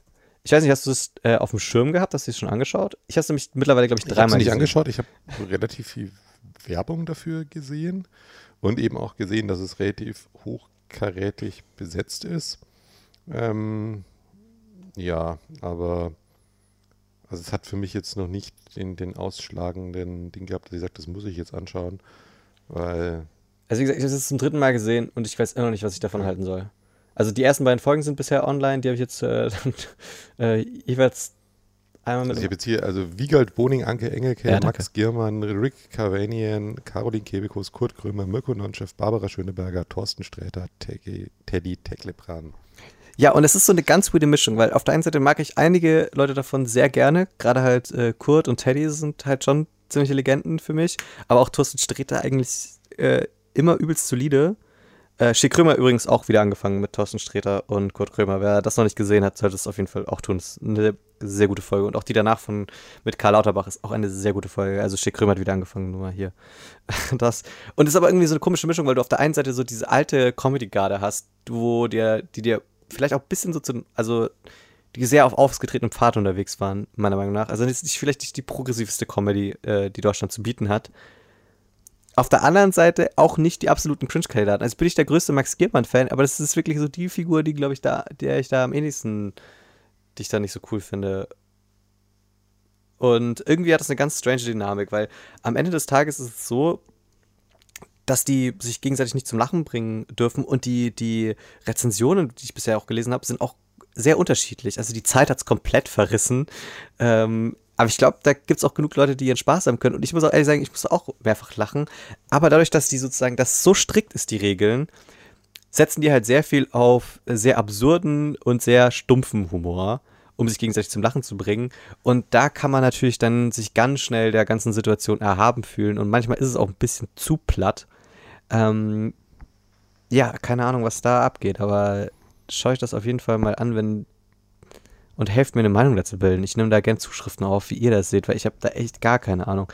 Ich glaube nämlich, dass da genug sympathische Leute sind, dass man da einfach das aus Sympathie lustig findet, aber sobald, glaube ich, die Quota kippt an Leuten, die man da sympathisch findet und man so, so sobald man die alle eher anstrengend findet, ist es, glaube ich, auch eine der schlimmsten Shows, die je gemacht wurden. Ja, das, das war eben so ein bisschen meine Befürchtung. Als ich das gelesen habe, habe ich mir so gedacht, also jetzt für mich jetzt so, ohne mich näher damit zu beschäftigen, in so eine Reihe mit irgendwie, keine Ahnung, äh, Luke und so dieses halt so. Ich glaube, wenn du nochmal die, Aha, genau, wenn du nochmal RTL, Mario Bart. Genau, wenn du nochmal die, also wenn du nochmal so die Bülent Ceylan und Friends eingeladen hättest, dann wäre mhm. das Ding, also dann hätte ich da nicht erst eingeschalten.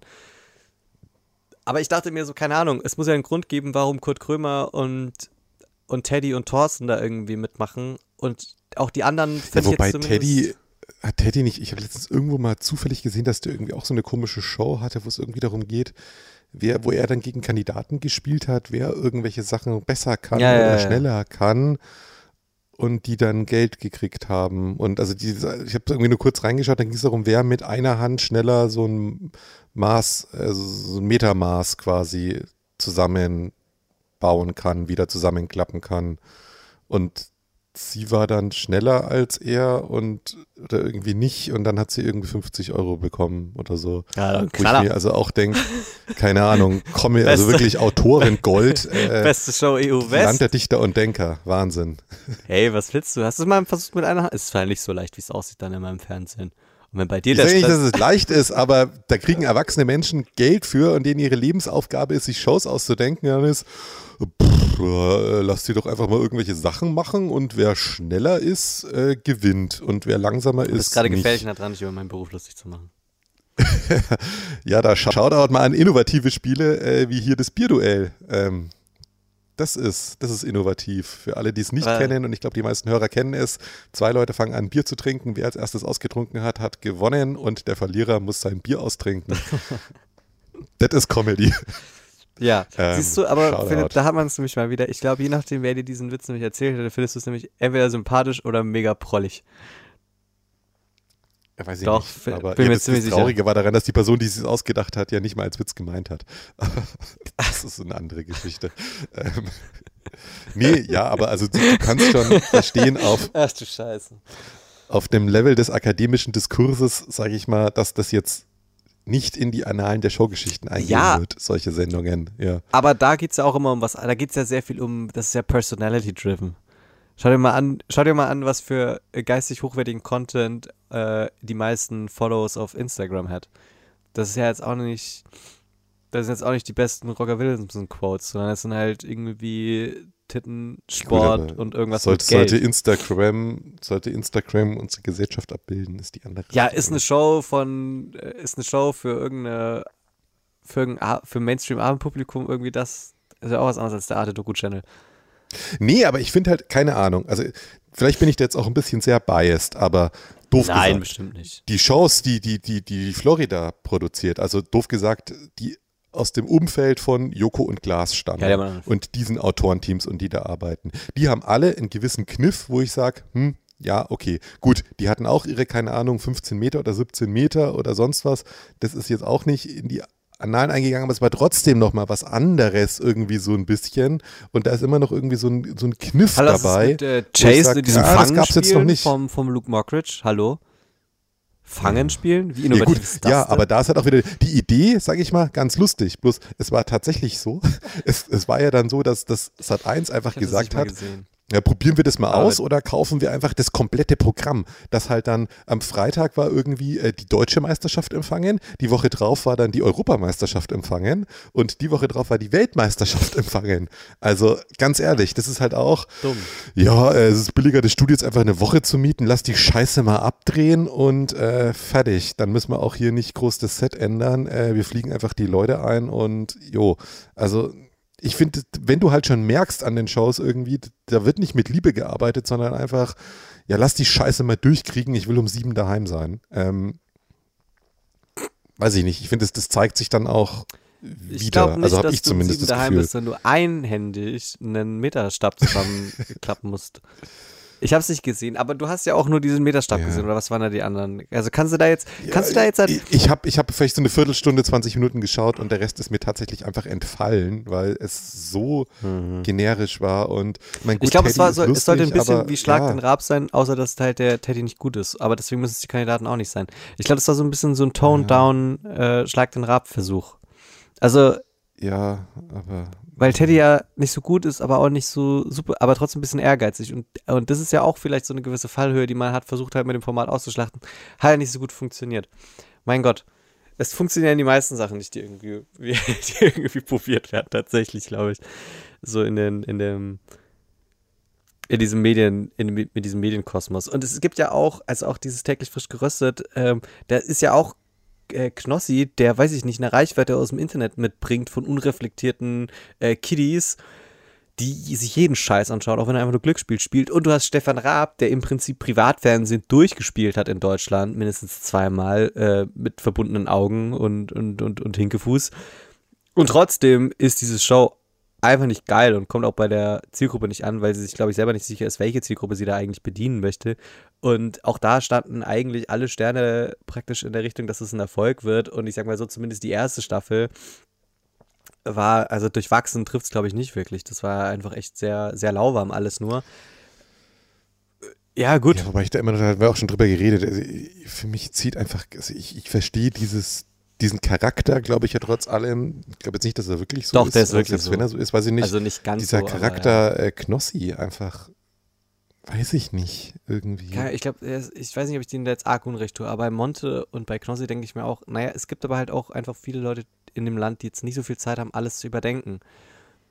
Auch gar nicht bös gemeint, aber die brauchen dann halt auch einfach Unterhaltung mit niedriger Einstiegshürde. Ist, ja, ich, gut, ich, ich habe mich jetzt damit auch noch nicht ausführlich mit beschäftigt, aber also alles, was ich von ihm gesehen habe bisher, habe ich mir so gedacht, aha, gut, dann ist das das jetzt so, ne? Ja, du Philipp, wir sind jetzt schon wieder, ich habe das Gefühl, wir, wir sind schon wieder so, so, so so, Mensch, so, so zwei zynische alte Männer, so ich weiß nicht. Ich wollte das irgendwie ablegen, aber ich merke, Früher war alles besser, aber ich merke auch einfach so, wenn du halt, als noch Bierflaschen aufgemacht wurden mit einem Gabelstapler. Das war Unterhaltung. als die Minderheiten uns noch nicht erklärt haben, wie wir sie nennen dürfen und wie nicht. Eben, und auch meiner Frau auf dem Oberschenkel getatscht werden durfte beim kurzen Kleid, weil sie hübsch aussieht. Hat sich hübsch gemacht. Mädchen. Scheiße. Mein Gott.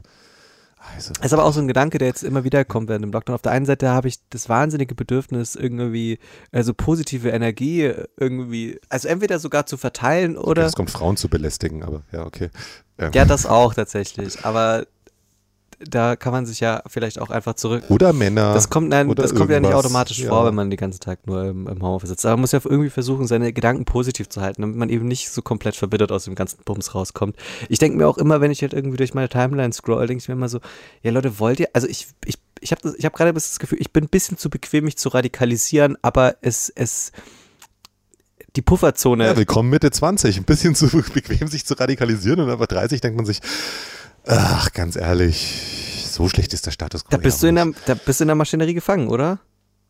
Ja. Da hast du sie dann akzeptiert, da, hast du dann akzeptiert, dass es nicht schlimmer wird. Aber ich glaube, es wird schlimmer. Und deswegen, ich, ich habe einfach keine Lust, mich zu radikalisieren, aber ich habe das Gefühl, wir kommen nicht mehr drum rum so. Also du vielleicht noch so, aber ich glaube, so meine Generation, also meine Generation ist sehr groß ges gesprochen, aber ich würde sagen, so alles, was jetzt drunter kommt, die sind ja voll am Arsch, wenn die nichts machen. Ja, macht mal.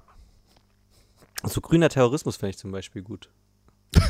weißt du, was ich meine? Also so, dass man halt, ähm, also Ja, der, ich der, der Kapitalismus. Keine Ahnung, vor- wir haben doch vor 15 Jahren schon Greenpeace mit irgendwelchen Kunst. Ja, nein, meine ich aber nicht. Aber guck mal, das ist einfach so. Wenn die Natur ist nicht so besonders wehrhaft, aber du kannst halt richtig viel. Also das Problem ist, wir leben in einer Risikogesellschaft. Das heißt, du ver verlagerst das Risiko und machst damit dein Geld. Das heißt, äh, Leute, die sich nicht gegen für, also wo wird billig äh, Industriemüll in die Pampa gekippt, da wo sich Leute nicht dagegen wehren können. Aber die Theorie beim hinterm grünen Terrorismus und Stay with me, ich weiß, es ist vielleicht nicht so clever, das jetzt im Podcast zu sagen, aber was ist, wenn man einfach Umwelt, ähm, umweltschädliche äh, äh, schädliche, äh, Praktiken dadurch finanziell ineffizient macht, dass sie besonders durch grünen Terrorismus gefährdet ist, was dann bedeutet, dass wenn man in diesem äh, äh, Feld aktiv sein möchte wirtschaftlich, muss man sich gleichzeitig die Kosten mit einplanen, die man entweder durch den grünen Terror äh, bekommt oder natürlich den Schutz davor. Also es ist ja dann, also allein dadurch, dass man praktisch durch Terrorismus einen Kostenfaktor erschafft, kann man sozusagen umweltfreundlichen Telo äh, ähm, Technologien und Praktiken und Geschäftsmodellen dadurch den Vorteil geben, dass umweltunfreundliche sozusagen immer den Kostenfaktor grünen Terrorismus mit einberechnen möchten. Das ist doch eig- eigentlich ist Gut, doch aber das da die Möglichkeit. Denkfehler drin. Okay. Also mein ist ja so, ist ja nicht so, als hätte es sich schon gegeben. Und ich meine, dass halt jeder Castor-Transport erstmal quasi freigeschossen werden musste. Ja gut, aber wer hat denn die Kosten für den Polizeieinsatz gezahlt? Hat den RWE gezahlt? Nope. Haben den die Steuerzahler gezahlt? Jop. Ja, ich sag nicht, dass man es nicht äh, klug machen muss, tatsächlich. Also es muss schon. Ja, also Ich, ich meine, ich darf und will und kann jetzt auch nicht über konkrete Pläne reden, aber ich glaube schon, dass es da Möglichkeiten gibt, ähm, wenn es ein bisschen großflächiger ist. Und ich glaube auch, das Problem bisher beim grünen Terrorismus war, dass es halt überwiegend so ein paar Hippies gemacht haben, die wahrscheinlich im Interview mit Thilo Jung gar nicht mal sagen könnten, gegen welchen Bundeswehreinsatz sie äh, demonstrieren. Also ich glaube, da muss einmal ein bisschen mehr. Ich glaube, wir sind weit genug jetzt, dass sich äh, Teile der Mitte der Gesellschaft radikalisiert haben, die auch handwerklich. Ja, du, da gehst du nächste Woche. Die auch handwerklich. Da gehst du nächste Woche einfach mal nach Kassel oder nach Stuttgart. da findest du einige Mitstreiter, glaube ich. Nein, das sind ja auch so komplett ideologisch. Also ich, ich brauche, nee, solche Leute brauche ich auch nicht in meiner Terrororganisation. Die sind ja auch komplett verstrahlte Idioten einfach. Die suchen ja auch den einfachen Weg. Ich suche ja keine Leute, die den einfachen Weg suchen. Weil den einfachen Weg, den kriege ich ja selber auch noch hin. Zur Not. Das sich anpassen und rummotzen im Podcast, das geht. Aber bevor du jetzt dich in Aussagen verfängst, die für dich strafrechtlich relevant Das ist ein Kunstprojekt, das ist von der Kunstfreiheit gedeckt. Ich möchte das jetzt hier nochmal sagen. Kunst, aus Kunst. Interessant wäre es auch, was ist, wenn du einen Film drehst über einen Typen, der grünen Terrorismus ähm, gründet, anfängt, praktiziert und verbreitet und Teil des Films ist, wie dieser Typ auch seine Propagandamaschinerie aufbaut. Zum Beispiel ein Film, in dem sozusagen, also verstehst du, dass es wie, wie so selbsterfüllende mhm. Prophezeiung aufbaut. Weil allein die Tatsache davor, dass diese Idee des grünen Terrorismus so stark ist, ja, wenn man das einfach nur oft genug wiederholt, dann ist es vielleicht so stark, dass Firmen äh, praktisch präventiv anfangen, bevor man überhaupt nur tätig werden müsste, äh, diese Kosten mit einzuberechnen und, und zu vermeiden und dadurch nachhaltig zu werden. Verstehst du? Und das hier, also das ist im Prinzip so ein, Kunst, ein bisschen so wie bei Joko und Klaas, man weiß nicht genau, wann fängt es an, wann hört es auf, wo ist die Realität, wo ist die ironische Ebene. Ähm, und dann ist im Prinzip alles, was ich mache, von der Kunstfreiheit gedeckt, auch wenn ich Leute in die Luft sprenge, weil sie, weiß ich nicht, keinen Mindestlohn zahlen. Kannst du das als Jurist kurz ablenken, dass das so funktioniert, wie ich mir das vorstelle? Mmh, Verbindung war gerade. Du kannst es ja dann später nochmal nachhören einfach. Ich, ich höre es nochmal nach und dann werde ich ein Gutachten dazu schreiben, ja.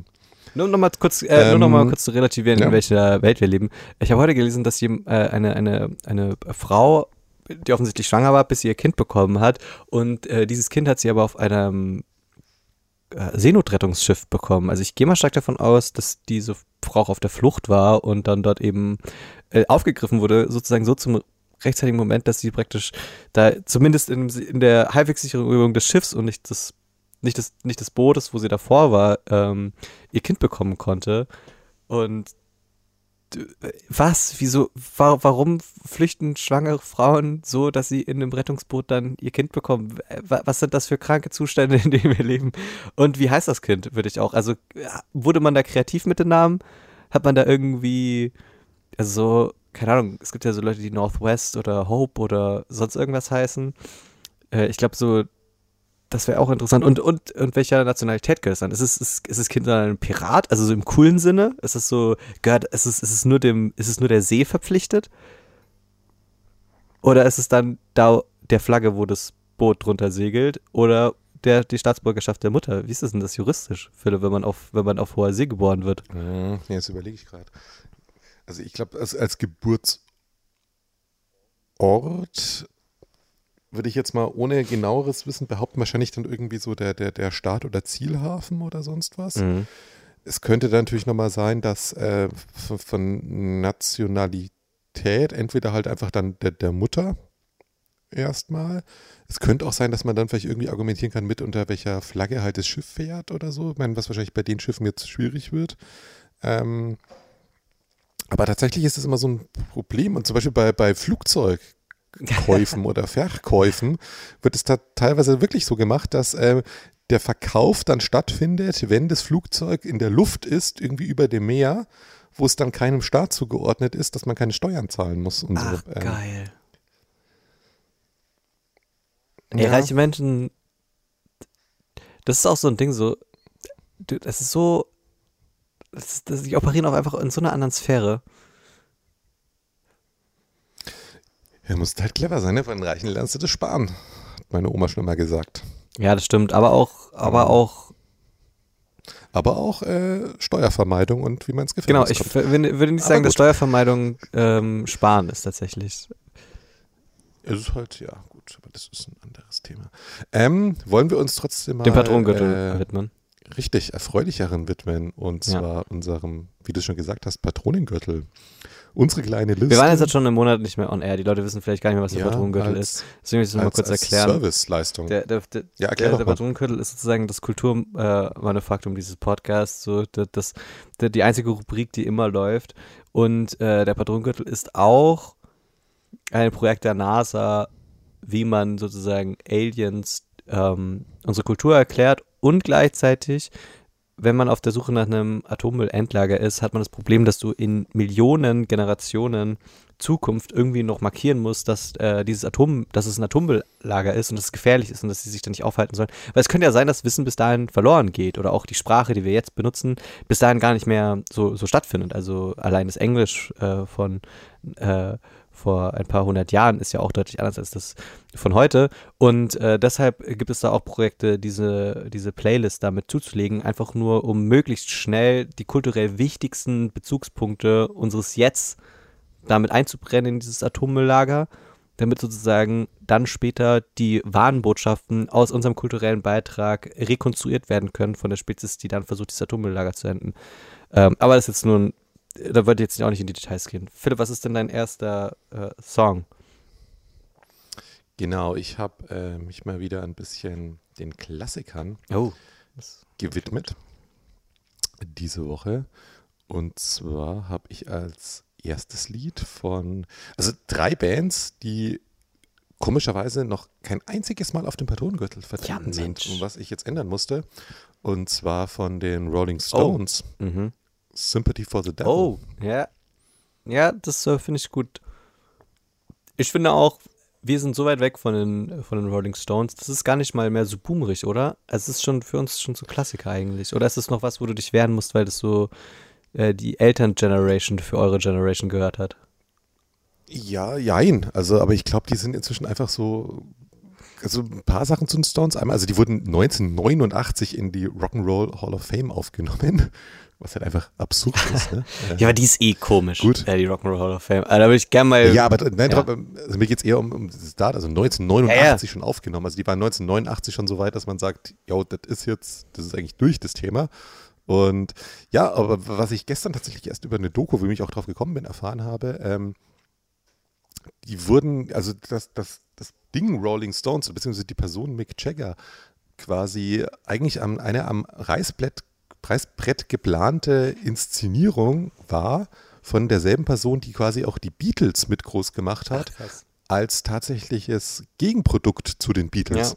Ähm, und dass Mick Jagger gar nicht so sehr dieser große anti-autoritäre Typ, als der dargestellt war, war oder ist, ähm, vielleicht dann wurde, aber dass der tatsächlich einfach eigentlich auf einem auf einer Eliteschule war und der brave Junge war und dem einfach gesagt wurde, ja, mach das, weil wir müssen eine Gegenbewegung zu den Beatles und der das am Anfang auch einfach sehr komisch fand und quasi einfach wirklich nur so einen Charakter gespielt hat. Also ähm, ganz interessant. Kann man gar ich. nichts mehr glauben in dieser Welt. Ja.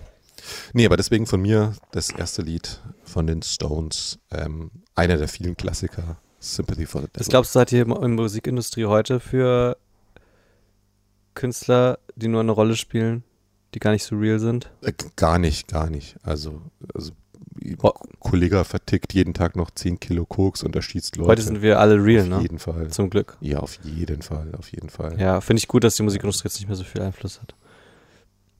Mein erstes äh, Lied ist und ah ja, okay. Das ist ja wirklich ich, ich, äh, Industry Plans nennt man das, glaube ich, übrigens äh, heutzutage. Also auch so Billie Eilish und so oder ich glaube auch Apache hat das öfters mal vorgeworfen, dass es im Prinzip so perfekt äh, äh, inszenierte Figuren sind von der Musikindustrie, die dann Ja, perfekt durch die so ganzen lächerlich. Algorithmen geballert werden und komplett Ja, überpromotet. aber da finde ich es halt so lächerlich und wo du auch mehr, es, es wird einfach, es wird kein Michael Jackson mehr geben, es wird keine Rolling Stones mehr geben heutzutage, weil einfach unsere Gesellschaft sich auch verändert hat und es was, was anderes ist. Auspluralisiert Aber dann immer dieses, ja, aber die, die, das immer sofort und gerade eben bei diesen zwei Künstlern, Billie Eilish und Apache, es dann immer sofort heißt, oh mein Gott, die werden die Musikwelt so krass verändern, es wird so alles anders durch die werden. Und oh mein Gott, das hat es noch nie gegeben. Und wo ich mir immer denke, äh, doch. Und keine Ahnung, jetzt nichts gegen die, die sind jetzt beide nicht schlecht, aber ich glaube nicht, dass in zehn Jahren, wenn du auf die Straße rausgehst und jemand fragst, yo, wer ist Billie Eilish,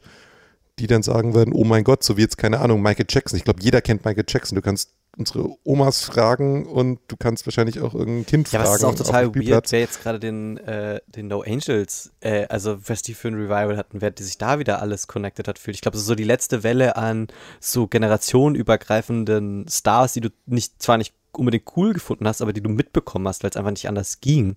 Und ich weiß nicht, ob das einfach ja, das Medium wechselt, weil ich, ich kenne mich halt auf TikTok nicht aus, aber keine Ahnung, so viele Leute wie auf TikTok sein müssen, muss das auch ein Großteil der jüngeren Zielgruppe und sein. Ich glaube, da ist auch viel Jugendkultur gerade am Start und ich glaube, die Jugendkultur ist ja natürlich noch was anderes als so wirklich flächendeckende Stars wie Michael Jackson.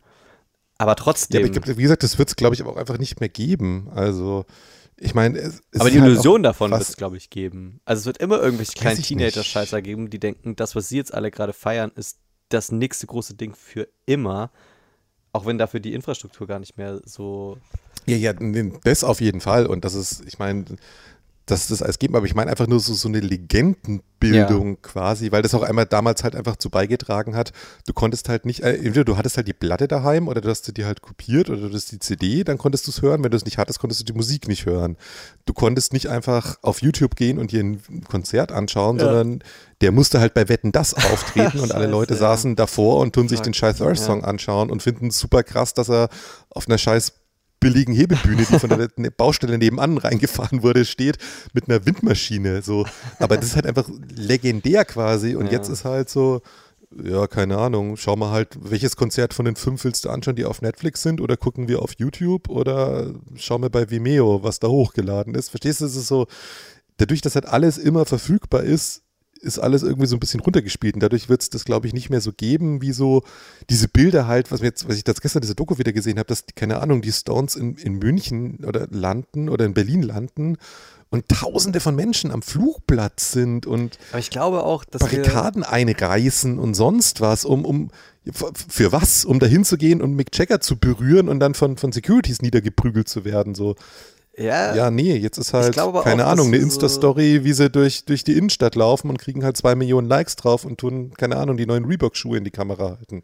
Also, ja, weiß ich nicht, ist halt was anderes. Also, sage ich nicht, dass es eine gut oder das andere schlecht ist, aber ich glaube, es wird nicht ich, mehr ich einfach glaub, solche ich glaube auch, dass es ein de facto Legendenbildung geben. Auch gerade, wenn du jetzt nochmal diese ähm, Free Britney-Doku, die jetzt auf Netflix oder auf mhm. Prime, ich weiß nicht genau, aber die ist dann nach Deutschland gekommen, ähm, ich habe mir die noch nicht angeschaut, aber was ja schon irgendwie so ein, sag ich mal, so ein underlying Fazit oder so, so ein, ja, so ein, so ein grundlegender Tonus ist, den man immer wieder so mitbekommt, so, es ist vielleicht auch nicht gut, einzelne junge Menschen, die irgendwie in einem künstlerischen Prozess ist, auf eine Bühne zu heben, die sie wirklich larger than life macht, weil du kannst ja nur davon du kannst ja nur scheitern. Also ich höre jetzt auch immer wieder Podcasts so, dass Künstler einfach nach Touren einfach in so ein Loch ähm, fallen, weil die einfach, weil du kriegst halt so viel positives Feedback auf der Tour, aber danach musst du halt irgendwie wieder mit dir selber klarkommen und das ist für einige durchaus Probleme bereitet.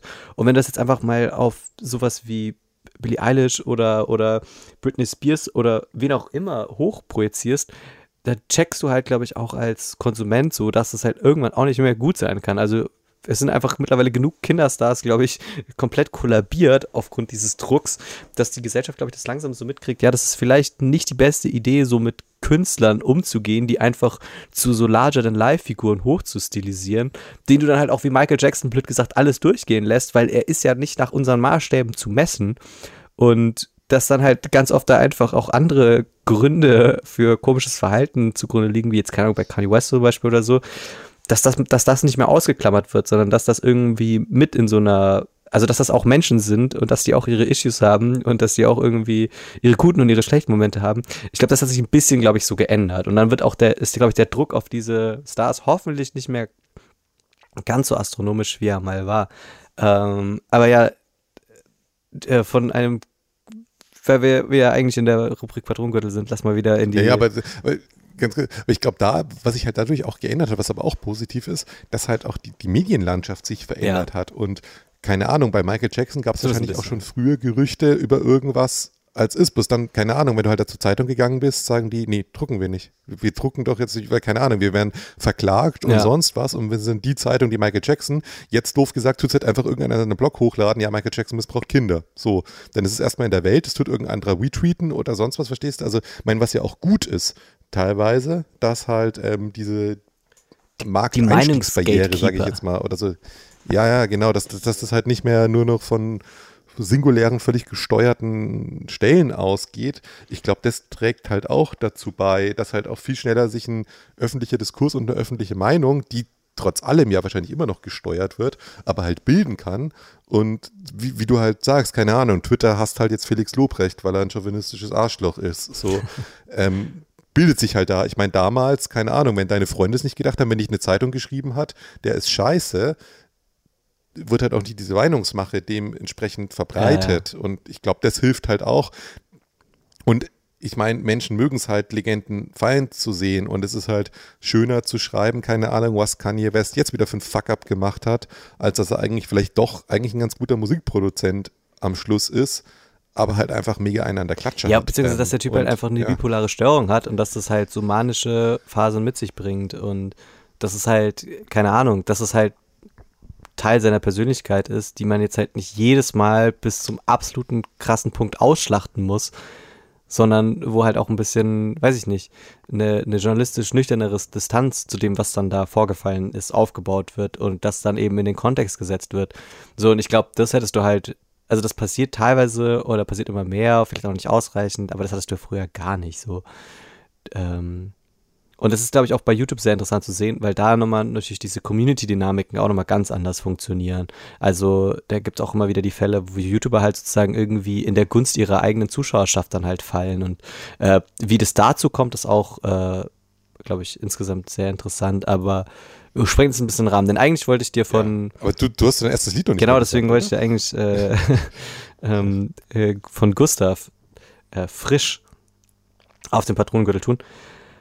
Der Typ kommt aus Dresden, er ist auch Teil des Künstlerkollektivs 01099, die ein Album auf Spotify hochgeladen haben, das ein ganz wilder Mix ist. Also es ist ein bisschen in die äh, äh, Deutsch-Trap-Richtung, Cloud-Rap-Richtung angelehnt, aber irgendwie auch auf einer sehr alternativen Schiene. Also gar nicht dieser äh, Drip und Bling Bling und Gucci-Shit, sondern ja, die sitzen dann halt in, in Birkenstocks in, in Dresden irgendwo und äh, auf irgendwelchen Dächern, sind alle noch relativ jung, äh, spielen teilweise dann aber Saxophon auf irgendwelche 80-Synth-Beats selber ein, wo man sich denkt, okay, shit, irgendwas, irgendwas ist bei denen schon los. Ähm, wie gesagt, äh, Gustav hat jetzt mit diesem Lied frisch so ein bisschen kleinen Hype.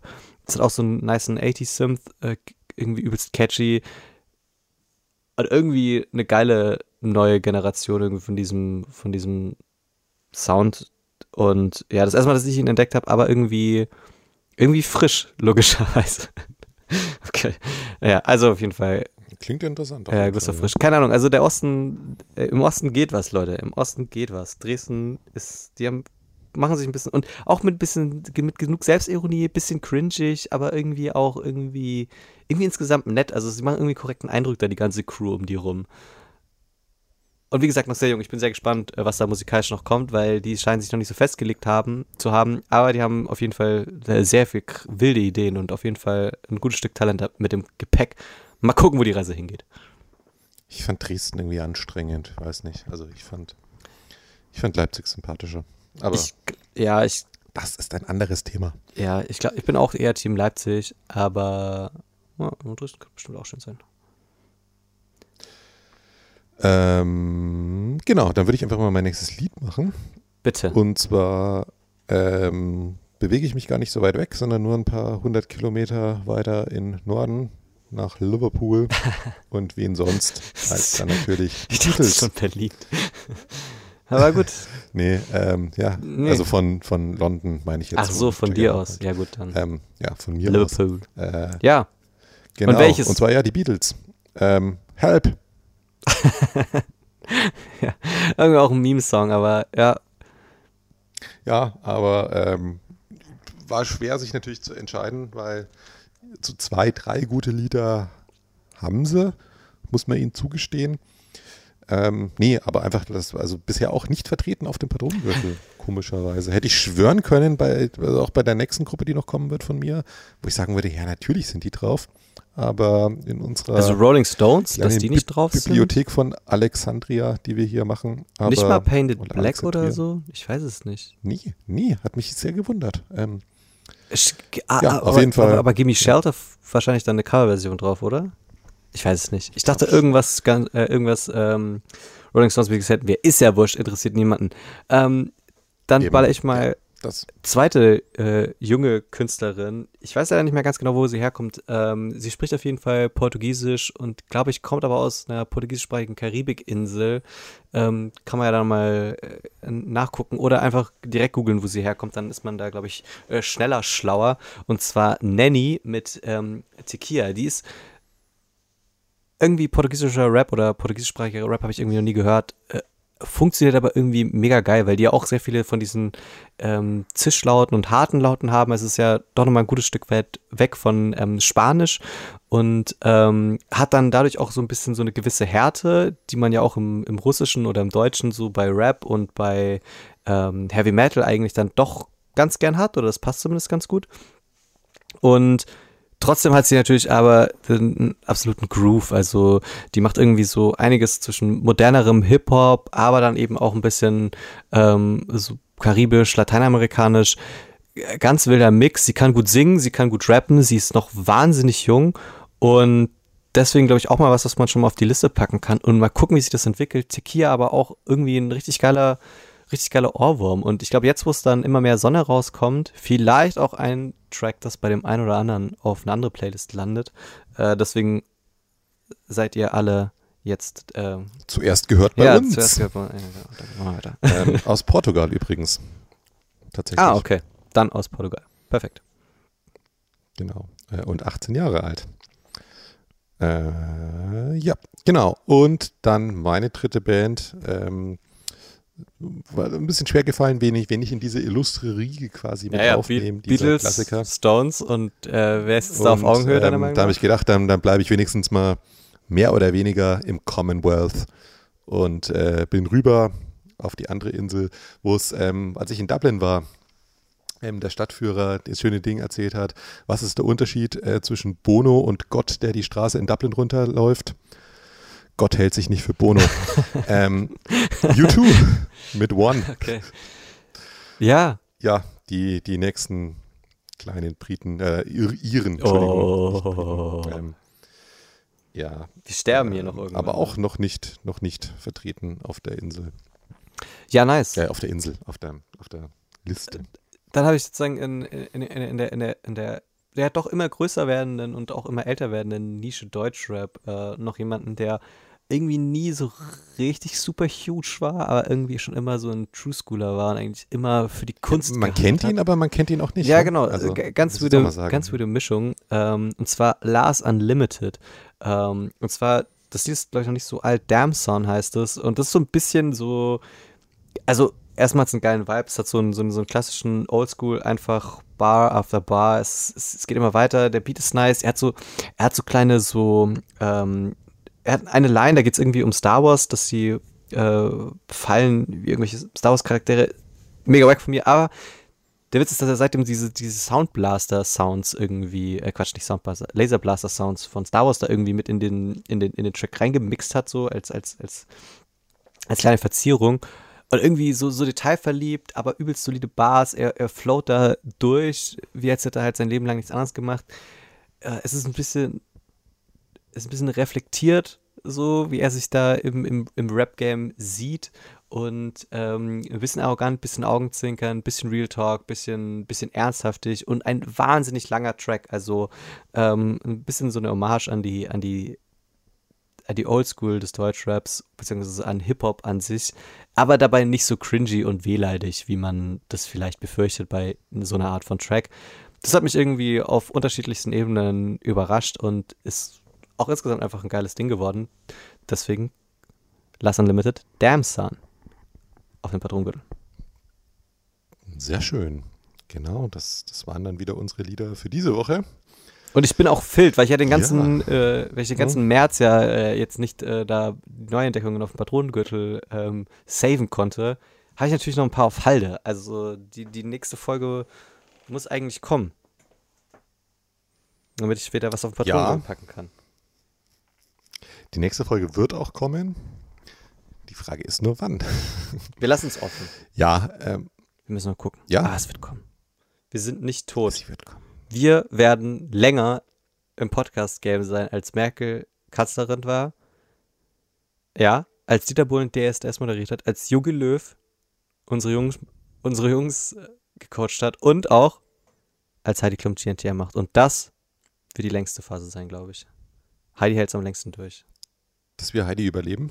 Ja, wir müssen sehr lange Heidi überleben, weil die macht ja jetzt nochmal, glaube ich, drei oder vier Jahre. Und ist ja aber schon, hat ja schon Vorsprung seit 2003 oder so. Oder 2006, ich weiß Aber nicht. ist es nicht eigentlich traurig, dass inzwischen ihre eigenen Töchter alt genug sind, um mitmachen zu können? Ja, ja, das ist ja die 16. Staffel jetzt. Also sogar ja. die Staffel an sich wäre alt genug, um da mitzumachen. Also die, die, die Serie an sich wäre alt genug, um da mitzumachen. Ja, nö, ist nicht traurig, Philipp. Wieso ist das traurig? Das ist doch toll. Das weil man vielleicht dann mal, wenn man Mädels in dem Alter daheim hat, drüber nachdenken sollte, ob man Mädels in dem Alter ausbeuten sollte. Es ist doch keine Ausbeutung, Philipp. Und ich glaube, gerade Heidis ja, Mädels. Es geht darum, ein tolles Model zu finden und die zu unterstützen, dass sie sich selber eine Karriere Nein, entwickelt. Es geht darum, Ach, mit, nicht? mit vielen anderen jungen, selbstbestimmten Frauen, ja, die einfach ihr, ihr, ihre, ihre Personality gegen Reichweite eintauschen wollen und diese Reichweite wiederum gegen Geld, das ist ganz normal, so funktioniert die Industrie, ja, dass die einfach ihre Personality und ihre Leidensfähigkeit für ProSieben zur Verfügung stellen, beziehungsweise Heidi Klum. Dafür kriegen sie dann wiederum Reichweite, dass sie dann Instagram-Follower äh, ausbezahlt bekommen durch die Promotion der Show. Es ist ein sich, ein sich gegenseitig befruchtender Kosmos und da ah, finde ich äh, so, so Anschuldigungen wie Ausbeutung oder so oder dass da ein, ein schlimmes Machtverhältnis äh, äh, entsteht finde ich da nicht angebracht und höchst zynisch eigentlich. Also ich bin mir sicher, Heidi Klum hat da nur das Beste jeder einzelnen Kandidatin im Sinn. Und von daher äh, verbitte ich mir da jegliche Zynik über dieses Format. Weißt du da irgendwas? Dass, also, die, die dürfen, also während der Show dürfen sie hundertprozentig nicht ihren eigenen Instagram-Account ähm, betreuen, sag ich mal, oder jo. steuern in irgendeiner Form. Aber verpflichten die sich auch danach quasi, dass ihr Account weiter dann von, ich meine, das ist irgendwie die Agentur von ihrem Vater. Ja, eben so, nicht mehr, das ist sehr interessant. Äh, nicht mehr so betreut. Das ist eine Agentur von, ähm, die auch, glaube ich, in dem äh, Pro7 Sat1 Konglomerat mit drin hängt oder bei Red 7, ich bin mir nicht ganz sicher. Also da in, in, in, dem, in dem Dunstkreis kennt man sich ja eigentlich auch. Und ähm, ja, also während der Staffel glaube ich nicht. Und es ist auch so, dass die eine Agentur mit den Kandidatinnen exklusiv wirbt. Also was genau bei denen in den Verträgen drinsteht, äh, weiß man, glaube ich, nur, wenn man diese Verträge gelesen hat. Aber. Ja, aber wer macht das schon? Und als ob die Eltern von den Mädels das durchlesen, die das dann unterschreiben. Weil, mein Gott, was kann Schlechtes drinstehen? Was ist das Schlimmste, was passieren kann? Also ich glaube, so schlimm ist es halt nicht. Also ich glaube tatsächlich, was diesem, also was wirklich für die Teilnehmerin und, sage ich mal so, als Gesamtfazit von der Show sich schon ein bisschen über die Jahre geändert hat, ist, dass es jetzt ein bisschen auch, also es ist halt ein Influencer, es ist halt ein Influencer-Sprungbrett geworden für halt diesen Modebereich und das ist halt so ein sich selbst erhaltender Kosmos und der hat natürlich seine kritischen Einschnitte, aber die gibt es auch außerhalb, also die, die, die Kritik, die man innerhalb dieses Kosmos irgendwie üben kann, gibt es halt auch außerhalb zu genügen in der Gesellschaft und in der Branche und von daher, ich sehe es nicht mehr ganz so kritisch äh, wie vor noch fünf oder sechs Jahren, weil du halt blöd gesagt, ja, du musst halt da hingehen, du musst halt eine Show machen und es ist wirklich diverser geworden. Natürlich musst du irgendwie noch, keine Ahnung, paar Grundsachen äh, als Model mitbringen, aber kann, man kann sich jetzt wirklich nicht beschweren, dass sie nicht sehr vielen unterschiedlichen äh, Menschentypen und Körpertypen auch eine Möglichkeit oder zumindest ein bisschen äh, Spielfläche geben. Und ob du dann jetzt wirklich am Ende gewinnst, wer will denn gewinnen? Du willst ja lang genug dabei sein, um viele Follower zu machen und das dann als Kapital für das, was du danach machen möchtest, nutzen. Und das ist so, ein, glaube ich, so eine, so eine stille Übereinkunft, die langsam schon zwischen Kandidaten und Heidi irgendwie getroffen wurde. So, ey, ihr macht euch hier zum Affen, ihr werdet hier über irgendwelche Laufstege geschickt, ihr zickt euch ein bisschen an, wir dürfen euch dabei bei Filmen. Aber wenn ihr eine gute Figur macht, wenn die Leute euch draußen mögen, verdient ein bisschen Geld für uns, dann, dann bleib, bleibt auch genug für euch noch übrig. Und ich glaube, das ist so ein bisschen so das, das, das inoffizielle Konzept geworden. Und damit fahren die ja ehrlich gesagt auch alle relativ gut. Also wenn man sich mal anschaut, die, die Top 10 der letzten Staffel können alle als Influencerinnen jetzt relativ gut leben und wahrscheinlich auch dann noch, ähm, wenn die wenn die, wenn die Verträge dann ausgelaufen sind. Und wie gesagt, da weiß ich jetzt nicht im Detail, ab, ab welcher Platzierung du in welcher Vertragsstruktur äh, gefangen bist oder wie viel Flexibilität da du hast. Aber nach einem Jahr kommst du da safe aus dieser Agentur wieder raus. Und wenn du nicht interessant genug bist, um deine Followerschaft ein Jahr lang irgendwie trotzdem zu unterhalten oder sonst irgendwas zu machen, dann ist vielleicht die Branche auch nicht das Richtige für dich was, was ich damit sagen will, das Business hat sich halt ein bisschen geändert und deswegen auch das Businessmodell darum und deswegen muss Heidi auch nicht mehr so ganz so krass diese Klischees bedienen, wie es halt vor zehn oder fünf Jahren noch der Fall war. Und ich habe auch das Gefühl, dass die Medienkompetenz zumindest einen gewissen und die Solidarität unter den Kandidatinnen auch ein bisschen besser geworden ist. Also ich weiß nicht, ich glaube, wir sind da auch, also es ist, es ist zumindest nicht schlechter geworden, tendenziell eher ein bisschen besser, obwohl es natürlich noch genug Sachen gibt, die man kritisieren kann. Aber das wäre ja ein Thema, wo man, wäre vielleicht mal ein Thema, wo man tatsächlich mal unseren ersten Gast einladen könnte, wo mir jetzt äh, spontan jemand einfällt, der in diesem Modebereich tätig ist und zumindest mhm. gewisse soziale Verbindungen zu einem unserer Hörer hat. Ähm, ich, äh, kann man vielleicht mal drüber nachdenken, ob man mal irgendwie, ich will jetzt einfach mal Think Outside the Box irgendwie so fünf Fragen think, oder so. Think outside, think outside der Absprachen.